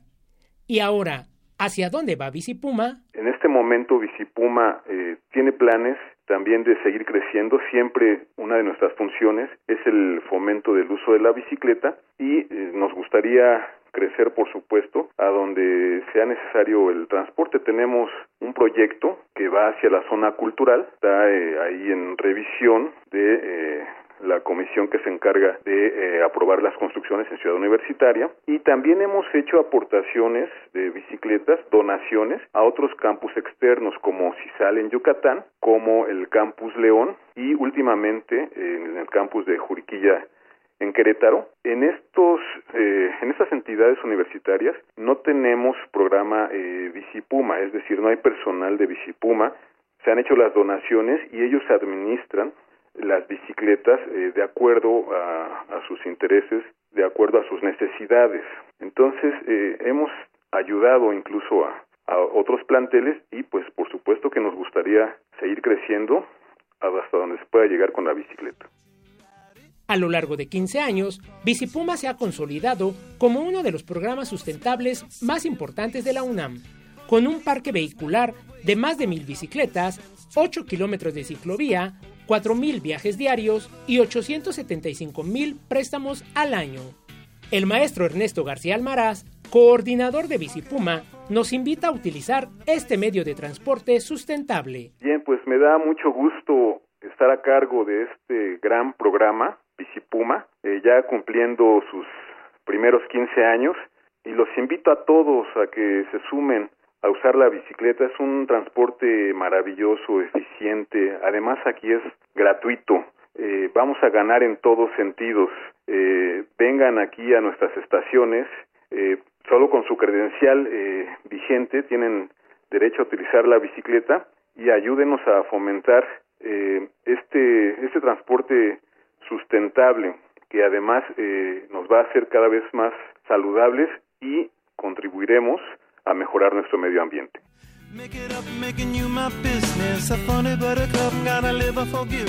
Recuerda que para hacer uso de Bicipuma, solo necesitas tener tu credencial vigente como alumno, profesor, trabajador, académico o estudiante de intercambio.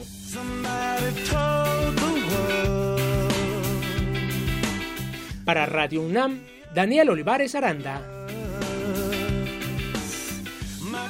Muchas gracias Daniel por el sustento, esa sección tan interesante. Ahora vamos a escuchar las breves internacionales con Ruth Salazar. Internacional RU. Reino Unido registró hoy por primera vez más de 500 víctimas mortales por coronavirus en solo 24 horas, poniendo en evidencia el rápido aumento de la mortalidad vinculada al COVID en el país. El número de muertos diarios por coronavirus en España registró un nuevo máximo y el total de infecciones sobrepasó hoy los 100.000 contagios. Aunque el ritmo de incremento sigue descendiendo y las autoridades están observando una menor presión en las saturadas unidades de cuidados intensivos. La cifra de muertes por coronavirus en la ciudad de Nueva York epicentro de la pandemia en Estados Unidos, superó el millar, mientras que las autoridades advierten que lo peor aún está por venir. América Latina y el Caribe registran hoy más de 20.000 casos confirmados de COVID-19, según un balance elaborado con información de las autoridades nacionales y de la Organización Mundial de la Salud. La propagación del coronavirus en la provincia de Guayas, cuya capital, Guayaquil, es una de las ciudades del mundo más castigadas por el virus per cápita, ha creado una situación de abandono de cadáveres en las calles que las autoridades tratan de resolver. En Venezuela, el líder opositor Juan Guaidó anticipó que no asistirá a la cita de la Fiscalía General, que lo investiga por un presunto plan de golpe de Estado en el que también han sido implicados algunos exoficiales. Alrededor de 20 personas murieron electrocutadas este miércoles al caer un rayo en una torre de alta tensión en las afueras de la capital de República del Congo.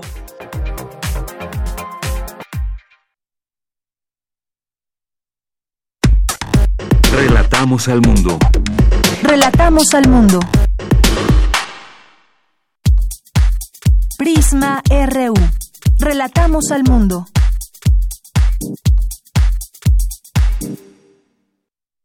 Dos de la tarde con 19 minutos y bueno, ya vamos a, continuar aquí ya eh, la segunda hora de Prisma RU, ya nos acercamos a lo que es la mitad de esta segunda hora. Y bueno, pues ya tenemos en la línea a Horacio Franco, este gran flautista, director de orquesta mexicano que tanto queremos, que tanto admiramos.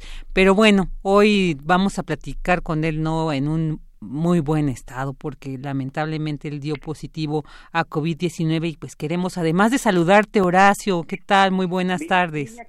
muy, buenas tardes. No, sí, hay que ser positivos.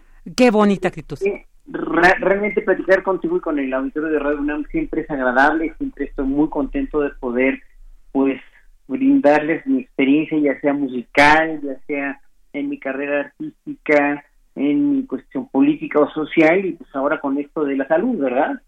Sí, Horacio, estuviste en un viaje, en una gira en Nueva York y ahí al parecer fue que adquiriste este este virus. Cuéntanos cómo fue, cómo fue esta esta situación, cómo ha sido sobrellevar esta eh, pues este este contagio.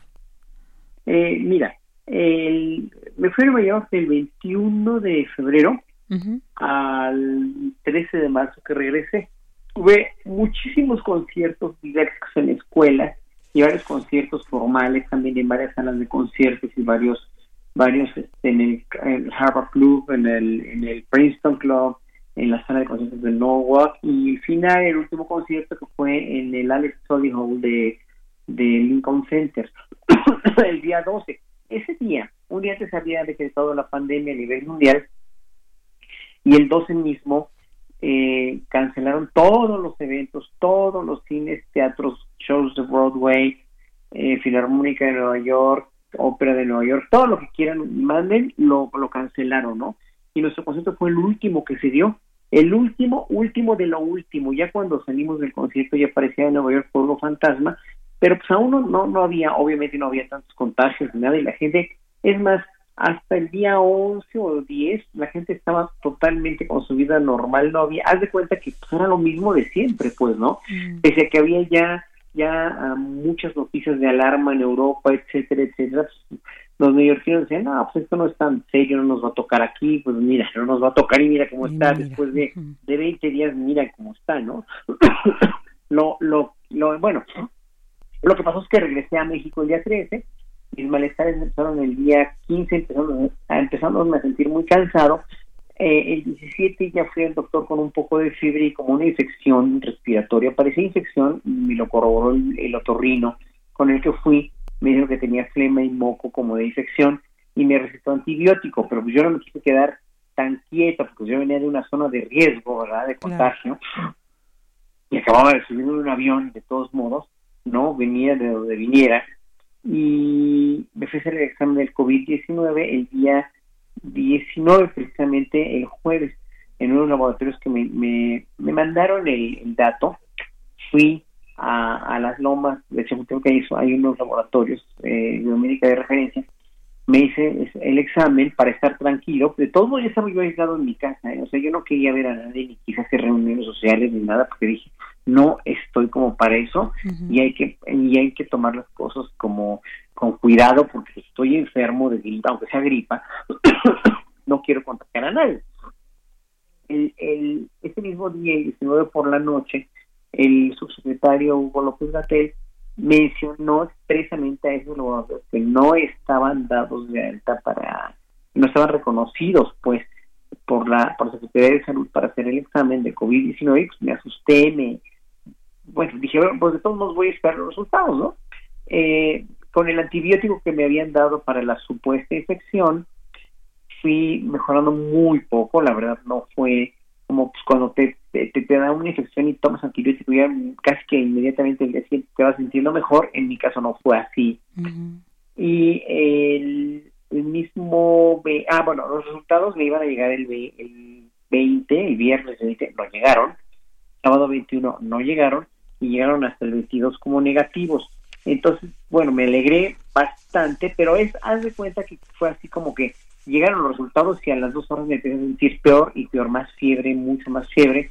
Al día siguiente me fui, aunque estaba mejor durante el día, sí me sentía bien durante el día y ya había terminado el antibiótico, pero no me, no acababa de convencer, algo, algo sientes en tu cuerpo, o sea, tu cuerpo te habla y, y no te sientes bien y el miércoles ya fui con mucha fiebre al médico, este otorrino, que me canalizó inmediatamente a urgencias.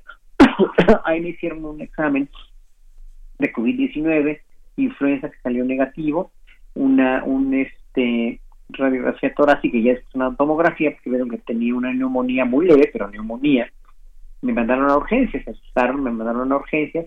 Estuve en urgencias toda esa, en terapia intensiva, perdón, monitoreado de pies a cabeza toda la noche, pero mis pulmones estaban funcionando tan bien y yo realmente ya no me sentía tan mal porque me metieron un paracetamol que me quitó toda la fiebre, que finalmente pues ya eh, me mandaron a mi casa el día eh, 26, o sea, la semana pasada, el jueves, me mandaron a mi casa en la mañana porque yo no tenía que estar en terapia intensiva porque mis pulmones estaban funcionando al 100%, como siguen funcionando ahorita muy bien.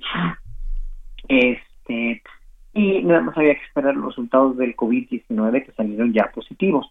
Eh, entonces, bueno, para no hacer la historia más larga, a partir del 26 estoy aquí en la casa recuperándome de un COVID positivo. Lo único que me queda es tos, la fiebre ha desaparecido completamente. Estoy cansado, estoy, obviamente, pues es una, es una, como una gripa muy fuerte que te da y que no se te quita fácil, dijéramos, ¿no? Y yo tengo la fortuna pues de ser un hombre saludable porque me, me limito muy escrupulosamente de veras muy bien y, pues he hecho ejercicio durante los últimos 30 años de mi vida y, obviamente no tomo alcohol y, no como no como nada que venga de una lata o de una bolsa o nada que sea procesado. Pues eso ayuda mucho aunque parezca que no pero pues soy una persona enormemente consciente de la salud y enormemente sano. Entonces eso me ha ayudado a, a no caerme pues no, Horacio, bueno, todo esto que nos cuentas eh, eh, ha sido pues eh, sí nos, nos preocupa, pues, porque además tu, tu instrumento de trabajo son los pulmones, ¿no? Eres un flautista de alto nivel, entonces, eh, pero bueno, eh, afortunadamente eres de este porcentaje ambulatorio, ¿no? De estos que te atienden, te puedes estar en casa y entonces esto quiere decir que no es tan grave, ya está saliendo, qué gusto nos da escuchar esto, que ya solamente quedan algunos síntomas. Pero bueno, en cuanto a la flauta, que ahorita puedes estar ahí ensayando o te, pidieron que por el momento hasta esperes hasta que ya estés 100% bien. No, estoy ensayando, estoy estudiando lo que pueda no puedo estudiar mucho mucho porque me empieza a dar mucho calor y empiezo a sudar demasiado y o sea sí me canso más hacer haciendo cualquier cosa pero pero puedo tocar perfectamente bien. Entonces estoy estoy en dedos estoy en condición no estudio eh, las horas que me echaba antes porque estoy descansando mucho. O sea en realidad me la paso bastante tiempo dormido y creo que es lo mejor porque finalmente pues es la única manera de que el cuerpo se recupere no o sea es eh, o sea, tienes que oír a tu cuerpo de cualquier manera, ¿no? Si te estás cansado, descansas, si tienes hambre, comes, y además yo estoy comiendo muy bien, así que no, no, este, yo no presento, dijéramos, señales de alarma ni que me vaya a poner grave ni nada. La cuestión es que hay que tener mucha paciencia, mucha entereza, mucha disciplina y mucho optimismo, porque si te deprimes o te da el pánico, en verdad no le ayudas a tu cuerpo a que se regenere. La, lo peor que puede uno tener, esté uno enfermo o no, con esta situación, es tener pánico y tener eh, demasiado miedo porque eso debilita tus defensas. Está comprobadísimo, o sea, yo soy un admirador de toda la sanación cuántica y de toda la, la cuestión, este, pues de, la cuestión cuántica que uno mismo propicia y con los sentimientos positivos propicia uno todas las defensas y las enfermedades, etcétera, etcétera, ¿no? Entonces, eh, yo creo que pues nosotros mismos podemos generar salud. Ese sí fue un infortunio que pues, me tenía que tocar porque pues, ahí estaba en Nueva York, no, no, no, este, no estaba exento, porque imagínate, fui a escuelas en Chinatown, fui a escuelas en Connecticut, en, eh, este, en todo Manhattan. Era lógico en un momento dado que pues, finalmente las escuelas son focos de direcciones y mira cómo están allá, ¿no? O sea, yo lo que quisiera pedir al público de Radio UNAM y a toda la gente que nos escuche es que en verdad tengan en cuenta que en Nueva York hace dos semanas y media, cuando estaba yo por allá, no a principios de marzo estaba como si nada y decían que no iba a pasar nada, la vida seguía muy bien, no había ninguna medida, todo el mundo se lo daba de mano, etcétera, etcétera, y mira cómo es ahorita. Esperemos en verdad y confiemos que nuestro gobierno están tomando las medidas ya necesarias, yo creo que sí. Yo creo que yo creo que lo que lo que están haciendo y estamos en muy buenas manos es totalmente lo correcto y que la gente en verdad no sea fanfarrona ni diga que nos están manipulando, que es una invención o lo que sea. Sea, mira, sea un virus creado en laboratorio para destronar a China o para que Trump perdiera las elecciones o para lo que controlar al mundo, poner un nuevo orden mundial o cambiar la economía o controlar a la población, el virus, sea lo que sea, sí existe. Claro, claro. Y sí te, te o sea, sí te, te mueve el tapete, o sea, es como te digo, es como una gripa muy fuerte, ¿no? Que no se quita tan fácil, nada más, ¿no? O sea, y, te presenta muchas molestias muy diferentes y a la gente vulnerable pues sí la manda al hospital y le tienen que, que, poner respirador, etcétera, etcétera. Y México pues, está lleno de personas vulnerables, hay mucha diabetes, hay mucha obesidad, hay mucha hipertensión, entonces obviamente pues yo lo único que les recomiendo a la gente es encarecidamente coman bien, estén lo más sanos posibles, pero también lo más tranquilo posible y crean, crean en verdad que el virus sí existe. Claro, y tú pues eres un, un, un ejemplo de ello. Y bueno, muchas gracias por hacer este llamado, porque además eh, pues creo que tienes toda la autoridad, Horacio, además de que eres un ejemplo de profesionalismo, eres un ejemplo, como bien nos has dicho, de salud, ¿no? El, que tengas una buena eh, salud, el que hagas ejercicio, yo creo que te ha dotado de esta fuerza que te ha permitido sobrellevar bien esta esta pandemia y que ya esperemos de todo corazón que salgas muy pronto y bueno también agradecerte este respeto que has tenido precisamente al que nos dices te resguardaste en cuanto supiste, en cuanto sentiste estos síntomas y eso ah. es el también el ejemplo que pues queremos que la gente quienes nos escuchan lo llevemos a cabo, quedémonos en casa. Horacio, muchísimas gracias por haber pues compartido con nosotros este testimonio, te admiramos, te queremos y deseamos que te recuperes muy pronto. Muchísimas gracias Virginia, un gran abrazo a todos allá y a todo el auditorio de Radio UNAM. Gracias por tu entrevista. Gracias a ti por estar aquí con nosotros. Ahí estuvo Horacio Franco, este gran flautista y director de orquesta mexicano con COVID-19, pero afortunadamente ya está saliendo un gran testimonio que hay que tomar en cuenta. Prisma RU. Relatamos al mundo.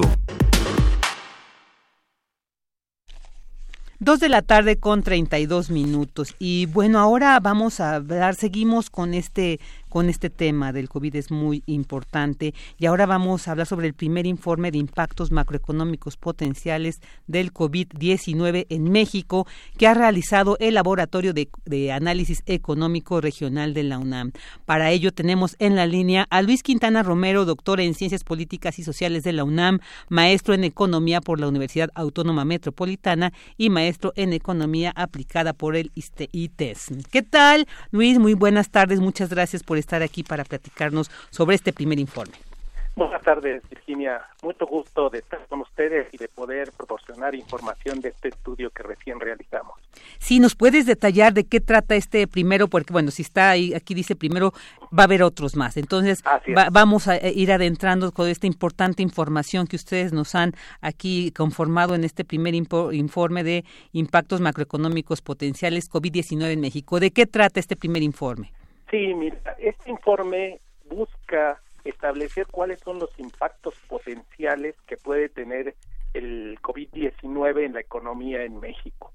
Ha habido mucha preocupación por la parte de salud y creo que es una de las partes más importantes que tiene este problema, pero por el otro lado está la parte económica y cuando nosotros empezamos a hacer este estudio nos dimos cuenta que no se había reaccionado oportunamente para tratar de vislumbrar cuáles son los escenarios futuros que tiene nuestra economía frente a este eh, esta epidemia que hoy asola las ciudades mexicanas y buena parte de, del país. Entonces, dado la premura de establecer algunos escenarios que pudieran funcionar eh, como insumo para mejorar las políticas de reactivación que se tienen que aplicar ante este problema, el Laboratorio Regional de la UNAM, que es un laboratorio eh, que echamos a andar, un grupo de investigadores del CRIM de la UNAM, de la Facultad de Economía y de la Facultad de Estudios Superiores Acatlán, desde hace ya bastante tiempo, nos decidimos a trabajar una un primer escenario. Y decimos primer escenario porque las cosas están cambiando muy rápidamente. Como tú puedes ver y, y pueden ver todo, todo el auditorio, la información va cambiando todos los días. Entonces hay que estar muy eh, reactivos a lo que está sucediendo y por eso a esto le llamamos escenario potencial. Vamos a ir cambiando el escenario de acuerdo a la nueva información que se va incorporando, pero quisiera plantear que en este escenario que ya tenemos nosotros podemos encontrar dos impactos muy fuertes sobre la economía mexicana. El primero es que nosotros estamos estimando aquí una caída para el 2020 de 3.3% en el Producto Interno Bruto del país, que ya se suma a la desaceleración que se venía viendo desde el año pasado en la economía mexicana. Y el otro aspecto muy importante que vale señalar aquí es el efecto que tiene eso en el empleo. Nosotros estamos eh, esperando aquí una caída de poco más de un millón de, empleos en la economía mexicana. Entonces, esos son dos de los efectos más fuertes que estamos considerando en este estudio, Virginia. Sí, esto es muy y muy interesante, no todo este análisis que han hecho, porque además reiterar son economistas, especialistas en el tema y que como tú bien has dicho, la salud principalmente, no este este esta pandemia afecta a la salud, pero estas implicaciones que tienen en la economía, yo creo que es muy importante que vayamos analizando, pues sobre todo para para afrontarlo, no posteriormente cuando ya esperemos que pase todo esto y que nos va a espera este otro escenario. Está viendo que precisamente son eh, escenarios que ustedes plantean en este primer informe, ¿no? Son eh, cuatro al parecer. ¿Nos podrías detallar un poquito de qué aborda este? Yo creo que te nos ha dado muy de una manera muy eh, muy clara, ¿no? a dónde lleva todo este primer informe, pero un poquito para conocer cómo fue que, se llegó a este punto. Sí, mira, nosotros estamos considerando que el, el COVID-19 tiene tres canales de transmisión económica hacia México. El primero es un, es un canal externo que, proviene de la profundización de la crisis en los Estados Unidos. Como podemos ver nosotros en las noticias todos los días, la economía de Estados Unidos está entrando en una crisis muy fuerte por la eh, lo profundo que tiene la epidemia en ese país y la paralización de la actividad económica. Para nosotros nos afecta bastante porque nuestro comercio externo depende en un 80% de ese país. El modelo de desarrollo que tenemos está sustentado en nuestra capacidad exportadora eh, y en las remesas que los trabajadores mexicanos que están en esa economía envían año con año hacia sus, sus hogares en México. Nosotros, eh, cuando empezamos a diseñar este escenario, teníamos eh, un escenario que podríamos considerar en este momento es optimista porque estábamos vislumbrando una caída de la economía de Estados Unidos de alrededor de 2%. ese impacto en la economía mexicana por el sector de las exportaciones eh, se vería reflejado en una caída de alrededor del 2.6% en el Producto Interno Bruto del país. Si nosotros miramos la, el efecto en las exportaciones, nuestra expectativa de caída en las exportaciones es de alrededor del 10% de las exportaciones mexicanas por la por la crisis en los Estados Unidos. Ahora tendremos que reflexionar un poco más de estos escenarios porque puede ser que esta caída de los Estados Unidos sea más profunda, pero eso depende de cómo va a reaccionar el gobierno de los Estados Unidos con su paquete económico para reactivar la economía. Si nosotros eh, miramos nuestro escenario, estamos pensando que la economía de Estados Unidos se vería como una V. Está cayendo la economía de Estados Unidos, llega a un punto donde tendrá que recuperarse.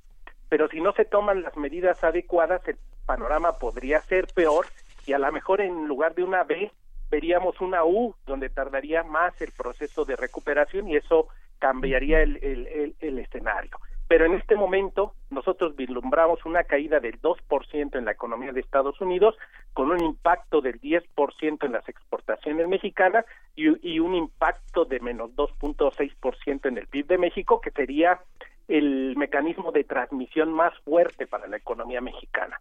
El segundo escenario que nosotros eh, estamos desarrollando en este estudio tiene que ver con la caída reciente de los precios del petróleo.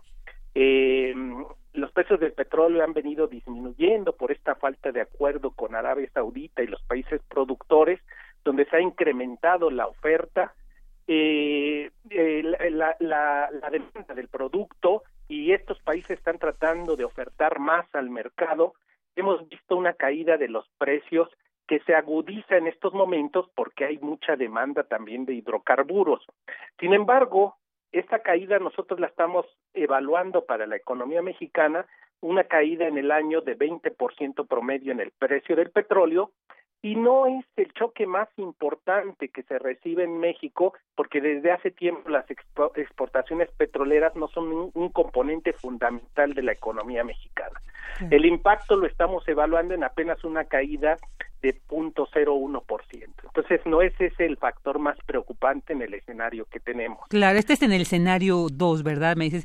y es que son son cinco. Por cuestiones de tiempo ya no ya no vamos a poder escuchar los otros tres. Eh, Luis, pero pero se me hace muy importante esto porque además es un informe que también contiene gráficas, diagramas, digamos que tiene una información muy interesante y yo creo que pues vale la pena consultar para cerrar la entrevista. Luis, quisiera que nos compartieras dónde podemos consultar este primer informe. Mira, el, informe ya está circulando por diferentes páginas de la Universidad de México, pero en particular pueden encontrar en nuestra página de Seminario de Análisis Regional y Estudios Espaciales www.sare.com diagonal UNAM. También lo pueden encontrar en la página Secretariado de los Objetivos del Desarrollo de la UNAM. Eh, en Facebook está circulando también la misma página del SARE y también está en la página del Laboratorio Regional del UNAM. Perfecto, Luis. Pues bueno, eh, esperemos tener oportunidad para seguir platicando. Seguramente así será. Es muy importante todo este trabajo que desde la UNAM ustedes como economistas están realizando, porque bueno, todo el panorama económico que nos espera creo que requiere de reflexiones y análisis como este primer informe. Muchísimas gracias, Luis Quintana Romero, por haber estado aquí en Prisma Gracias por la invitación. Hasta, luego. luego. Hasta luego. Ahora vamos con Dulce García y Dulce Conciencia.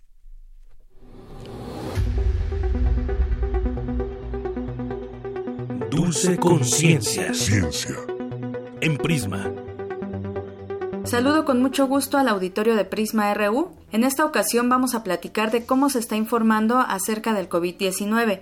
¿A qué información debemos hacerle caso? Para ello vamos a platicar con un divulgador científico. ¿Qué les parece si escuchamos antes la siguiente información?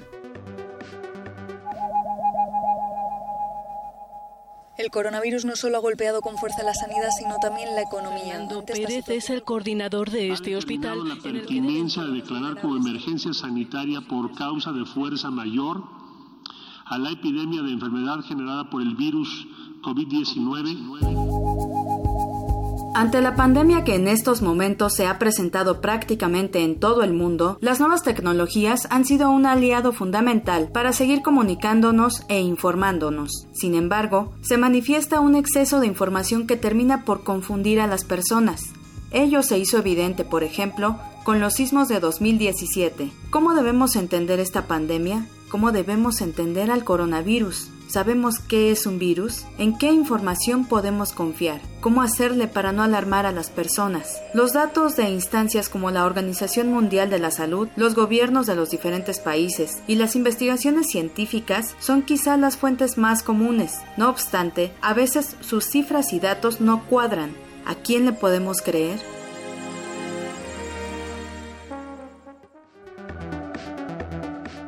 Y bueno, para platicar con nosotros de cómo se está dando la información acerca del coronavirus, nos tomó la llamada Martín Bonfil, quien es divulgador científico desde hace muchísimos años y es integrante de la Dirección General de Divulgación de la Ciencia de la UNAM. Martín, muy buenas tardes y platícanos cómo se está dando la información acerca del COVID-19 cómo se está abordando este tema, a quién le podemos creer. Bueno, yo diría que eh, lo primero es eh, ser cuidadosos para distinguir la información que viene de fuentes oficiales y confiables de toda la desinformación que circula pues principalmente en las redes sociales eh, a través de mensajes, etcétera. Creo que los mexicanos ya estamos entrenados en eso porque durante el sismo de 2017 eh, tuvimos ese mismo problema y, ya tenemos herramientas para saber pues que hay que eh, verificar la información, no compartirla si no encontramos otras fuentes que digan lo mismo. Entonces, bueno, esa sería una primera cosa, ¿no? Deshacerse de esa desinformación, de esos remedios milagros eh, que recomiendan beber este limpiadores, cosas así. Y luego ya viene el verdadero problema, que es la parte política, desgraciadamente, ¿no? Que las eh, instituciones oficiales del gobierno, las secretarías, están difundiendo eh, ciertos datos, pero eh, otras fuentes periodísticas, médicas, e incluso, bueno, las personas que conviven, los trabajadores de hospitales, etcétera, difunden otra información y a veces estas dos fuentes entran en contradicción porque pareciera que desde las instituciones del gobierno se está tratando de, mantener la calma, de no difundir demasiados datos que pudieran ser alarmantes. Y yo, yo lo que diría es que el gobierno y, en especial el, subsecretario de Salud, López Gatel, y el presidente, eh, no han dado suficiente información y con suficiente claridad como para que la gente esté tranquila. Se ha difundido muy ampliamente cosas como las medidas básicas de salud, el uso de, gel, de lavarse las manos, de mantener la sana distancia, eh, pero lo que no se acaba de dejar claro es qué se está haciendo, eh, qué tan claro se tiene eh, en realidad los datos sobre el impacto, el número de enfermos, qué tanto está creciendo por, por este problema de que no hubo pruebas y qué se va a hacer para aminorar el impacto tanto sanitario, en salud, como económico de la pandemia. La información que se ha dado hasta ahorita eh, es suficiente para que, lo, por ejemplo, las personas se queden en su casa por voluntad propia. Bueno, el gobierno y la Secretaría de Salud le están apostando a, la responsabilidad de los ciudadanos, eh, por ejemplo, para, para mantener este, esta cuarentena que se ha propuesto sin recurrir a medidas coercitivas, ¿no? Como se ha hecho en otros países, a, multas, a, prohibiciones, etcétera. Y uno esperaría que la población obedeciera, eh, dada la experiencia que tenemos ya con la, con la epidemia de, de 2009. Eh, pero parece ser que, que, no nos estamos guardando lo suficiente, que no estamos manteniendo eh, las medidas con, con el cuidado y con la amplitud que uno quisiera. Se está viendo gente en las calles. El día de hoy ya se hicieron más estrictas las medidas en cuanto a cerrar negocios, etcétera, y se nota rápidamente, ¿no? Yo espero que esto ayude a que, que la mayoría de los ciudadanos ya nos damos cuenta que sí va en serio y ahora sí, si no nos habíamos eh, enclaustrado, pues tratemos de hacerlo. Si alguien pensaba que esto era una exageración, un engaño, alguna especie de, medida inventada, pues queda claro que no es así. Eh, yo más bien creo que eh, estamos siendo víctimas de, una natural incredulidad que, es una respuesta psicológica normal cuando, cuando uno se enfrenta a algo muy grave. Una primera respuesta es de incredulidad, de negación, eh, y yo creo que todavía no acabamos de pasar de esa respuesta. En la Ciudad de México ya lo estamos viviendo, empieza a haber cada vez más casos, empieza a haber gente que ya conoce a alguien que, que, enfermó. En muchos estados también empieza a haber casos, pero todavía hay muchas regiones en el país donde se sigue viendo como lo veíamos hace unas semanas, ¿no? Como algo que estaba pasando en China, en Europa, pero que no estaba cerca de nosotros.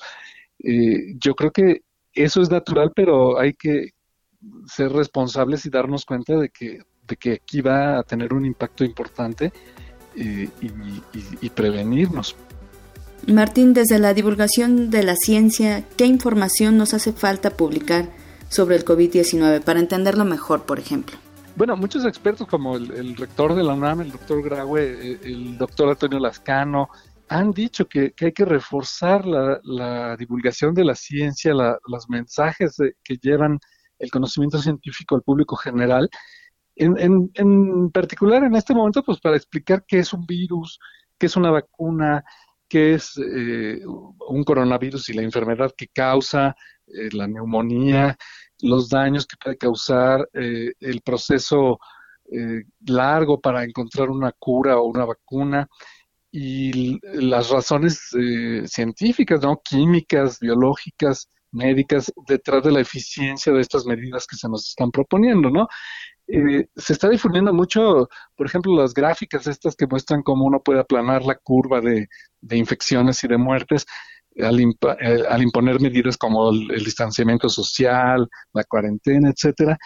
Pero quizá lo que hay que explicar con, más a fondo es la, ciencia que hay detrás, porque eh, muchas veces pensamos en un público universitario pero hay mucho público en nuestro país que no tiene una educación superior o que es público que no vive en, ciudades, es público rural, y a lo mejor no, acaban de tener claro siquiera qué es un virus, ¿no? O cómo funcionan los pulmones. Está circulado entre tantos memes, este, uno que a mí me, gustó mucho, que es un, un, maestro mostrando una gráfica exponencial y un alumno diciendo, ¿y eso para qué nos va a servir? Y bueno, lo estamos viendo ahorita, ¿no? Ahorita la realidad se nos está imponiendo, pero quizá si hubiéramos hecho un trabajo más eh, fuerte en, fortalecer la cultura científica de los mexicanos, pues hubiéramos respondido un poquito con más rapidez. Pues te agradezco muchísimo toda esta información, comentarios que nos proporcionas y seguiremos eh, revisando cómo es que se está informando acerca del coronavirus. Encantado y cuando quieras aquí estoy. Gracias, buenas tardes. Y bien, así termina la dulce conciencia del día de hoy. Sigamos informándonos acerca de esta pandemia y tomando toda la información con mucha calma. Los invito a que me sigan en mis redes sociales Dulce García por Facebook y Dulce García 007 por Twitter. Ya nada más los dejo con la siguiente frase.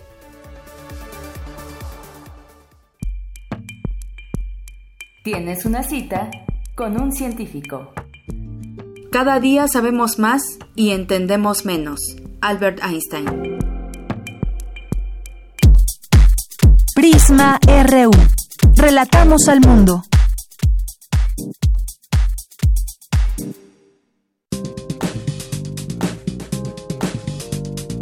Cultura RU. Y ya está aquí con nosotros Tamara Quiroz para entrar en esta sección de cultura. ¿Qué tal, Tam? Muy buenas tardes. Virginia Sánchez, es un gusto saludar a, saludarte a ti y por supuesto saludar a todos los que nos acompañan a través de Radio UNAM. Ya que sí terminamos nuestra transmisión y queremos compartirles, antes de terminar, queremos compartirles información de uno de, de los recintos de la universidad. Se trata de la Casa del Lago Juan José Arreola. En la línea ya nos acompaña su directora. Ella es Cintia García Leiva. Cintia, siempre es un honor, es un placer poder conversar contigo. Bienvenida a este espacio radiofónico. Ahí ya me escucha Cintia García. Ahora sí. Ay. Hola, querida. Muy bien, muchísimas gracias por tomar la llamada. Te decía que siempre es un honor y un placer poder platicar contigo, Cintia. Oye, ante la pandemia por la COVID-19, pues hemos cambiado las formas de trabajar, de interactuar y en Casa del Lago pues siguen trabajando. Platícanos qué han preparado y cómo han modificado su labor ante esta contingencia sanitaria. Claro que sí, Tamara. Antes que nada, un abrazo a ti fuertísimo, a todo el equipo querido de Radio UNAM. Gracias. Eh, y muchas gracias por, por esta llamada. Pues sí, en efecto, cambian muchas cosas, cambian vertiginosamente para todas y para todos. Y ante esta, este panorama, nosotros llevamos eh, unos días trabajando en, en, en este proyecto también que nos tiene nos tiene ocupados y nos tiene muy emocionados, que es también, digamos, una, me parece, un elemento que no debemos perder, está la posibilidad de la imaginación, preparando este proyecto de la Casa del Lago Virtual, que justamente en unos 10 minutos eh, estará abierto al público en red y es un espacio justo en el que hemos eh, intentado eh, generar, digamos, materialmente, virtualmente, para poder dar continuidad, aparte de la programación que teníamos para el espacio físico, pero también para imaginar eh, aún en, la incertidumbre y con el ritmo que el propio mundo nos, nos, exige, las otras maneras de convivir, de interactuar y de pensarnos cultural, socialmente y efectivamente en el espacio en línea. Sin duda, estamos en esta cuenta regresiva prácticamente eh, para celebrar que bueno se abren estos espacios y que la gente puede seguir teniendo cultura, eh, como lo han llamado muy bien, ¿no? Cultura UNAM en casa. Cintia, también hay un concurso de carteles digitales COVID-19 Platícanos un poco cómo la gente puede eh, participar.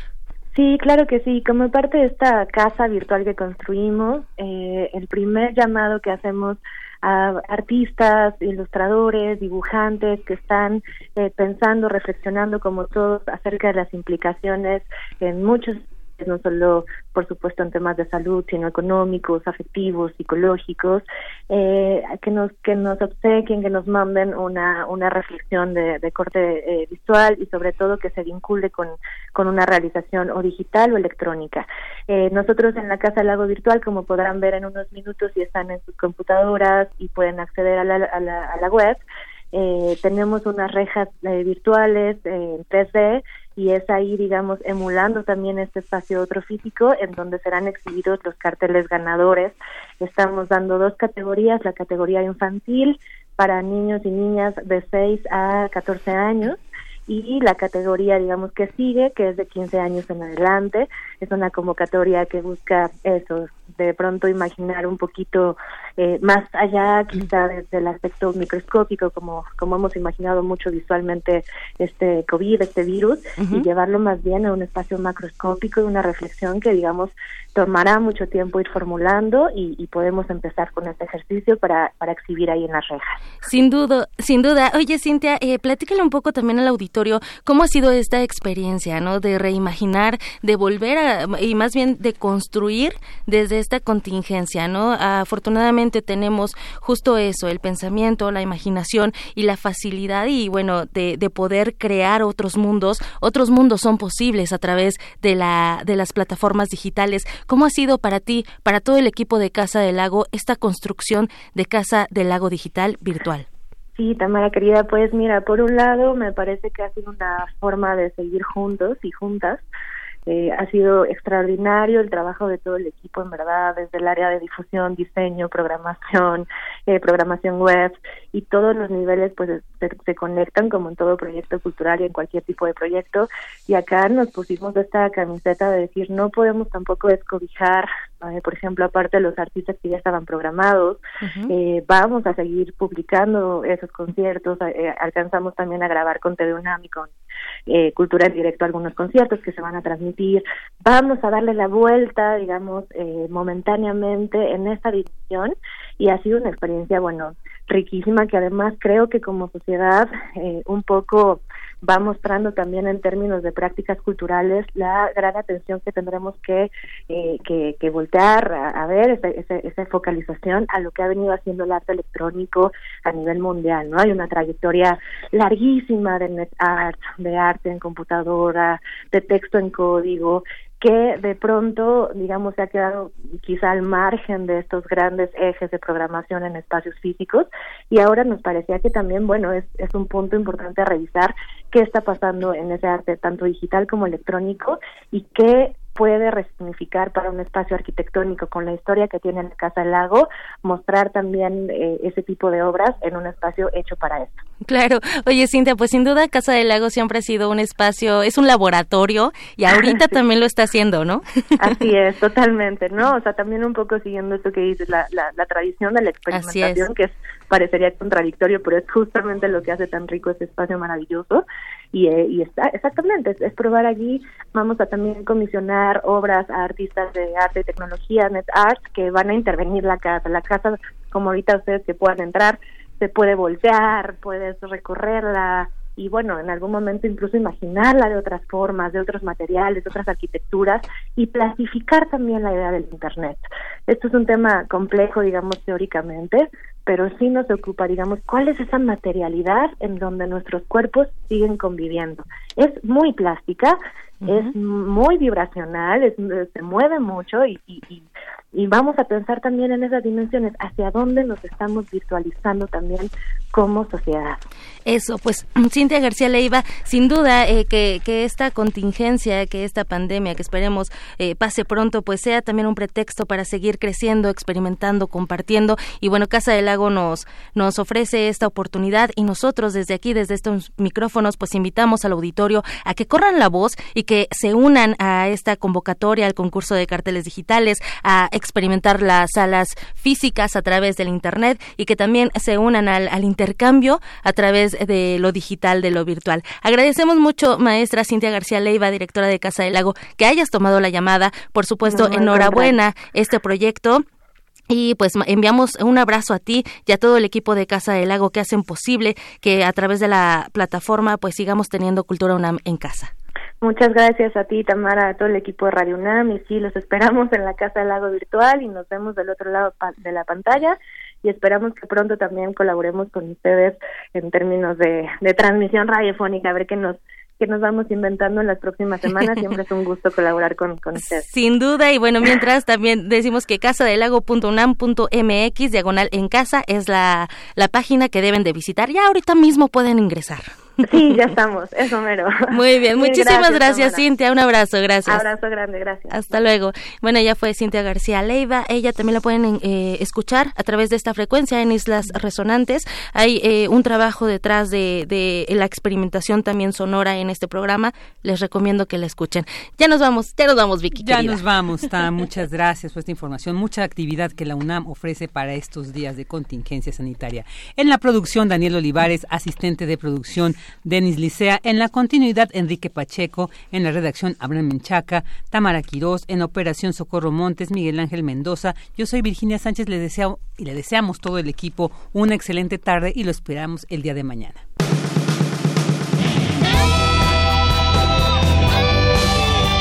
Prisma RU. Relatamos al mundo.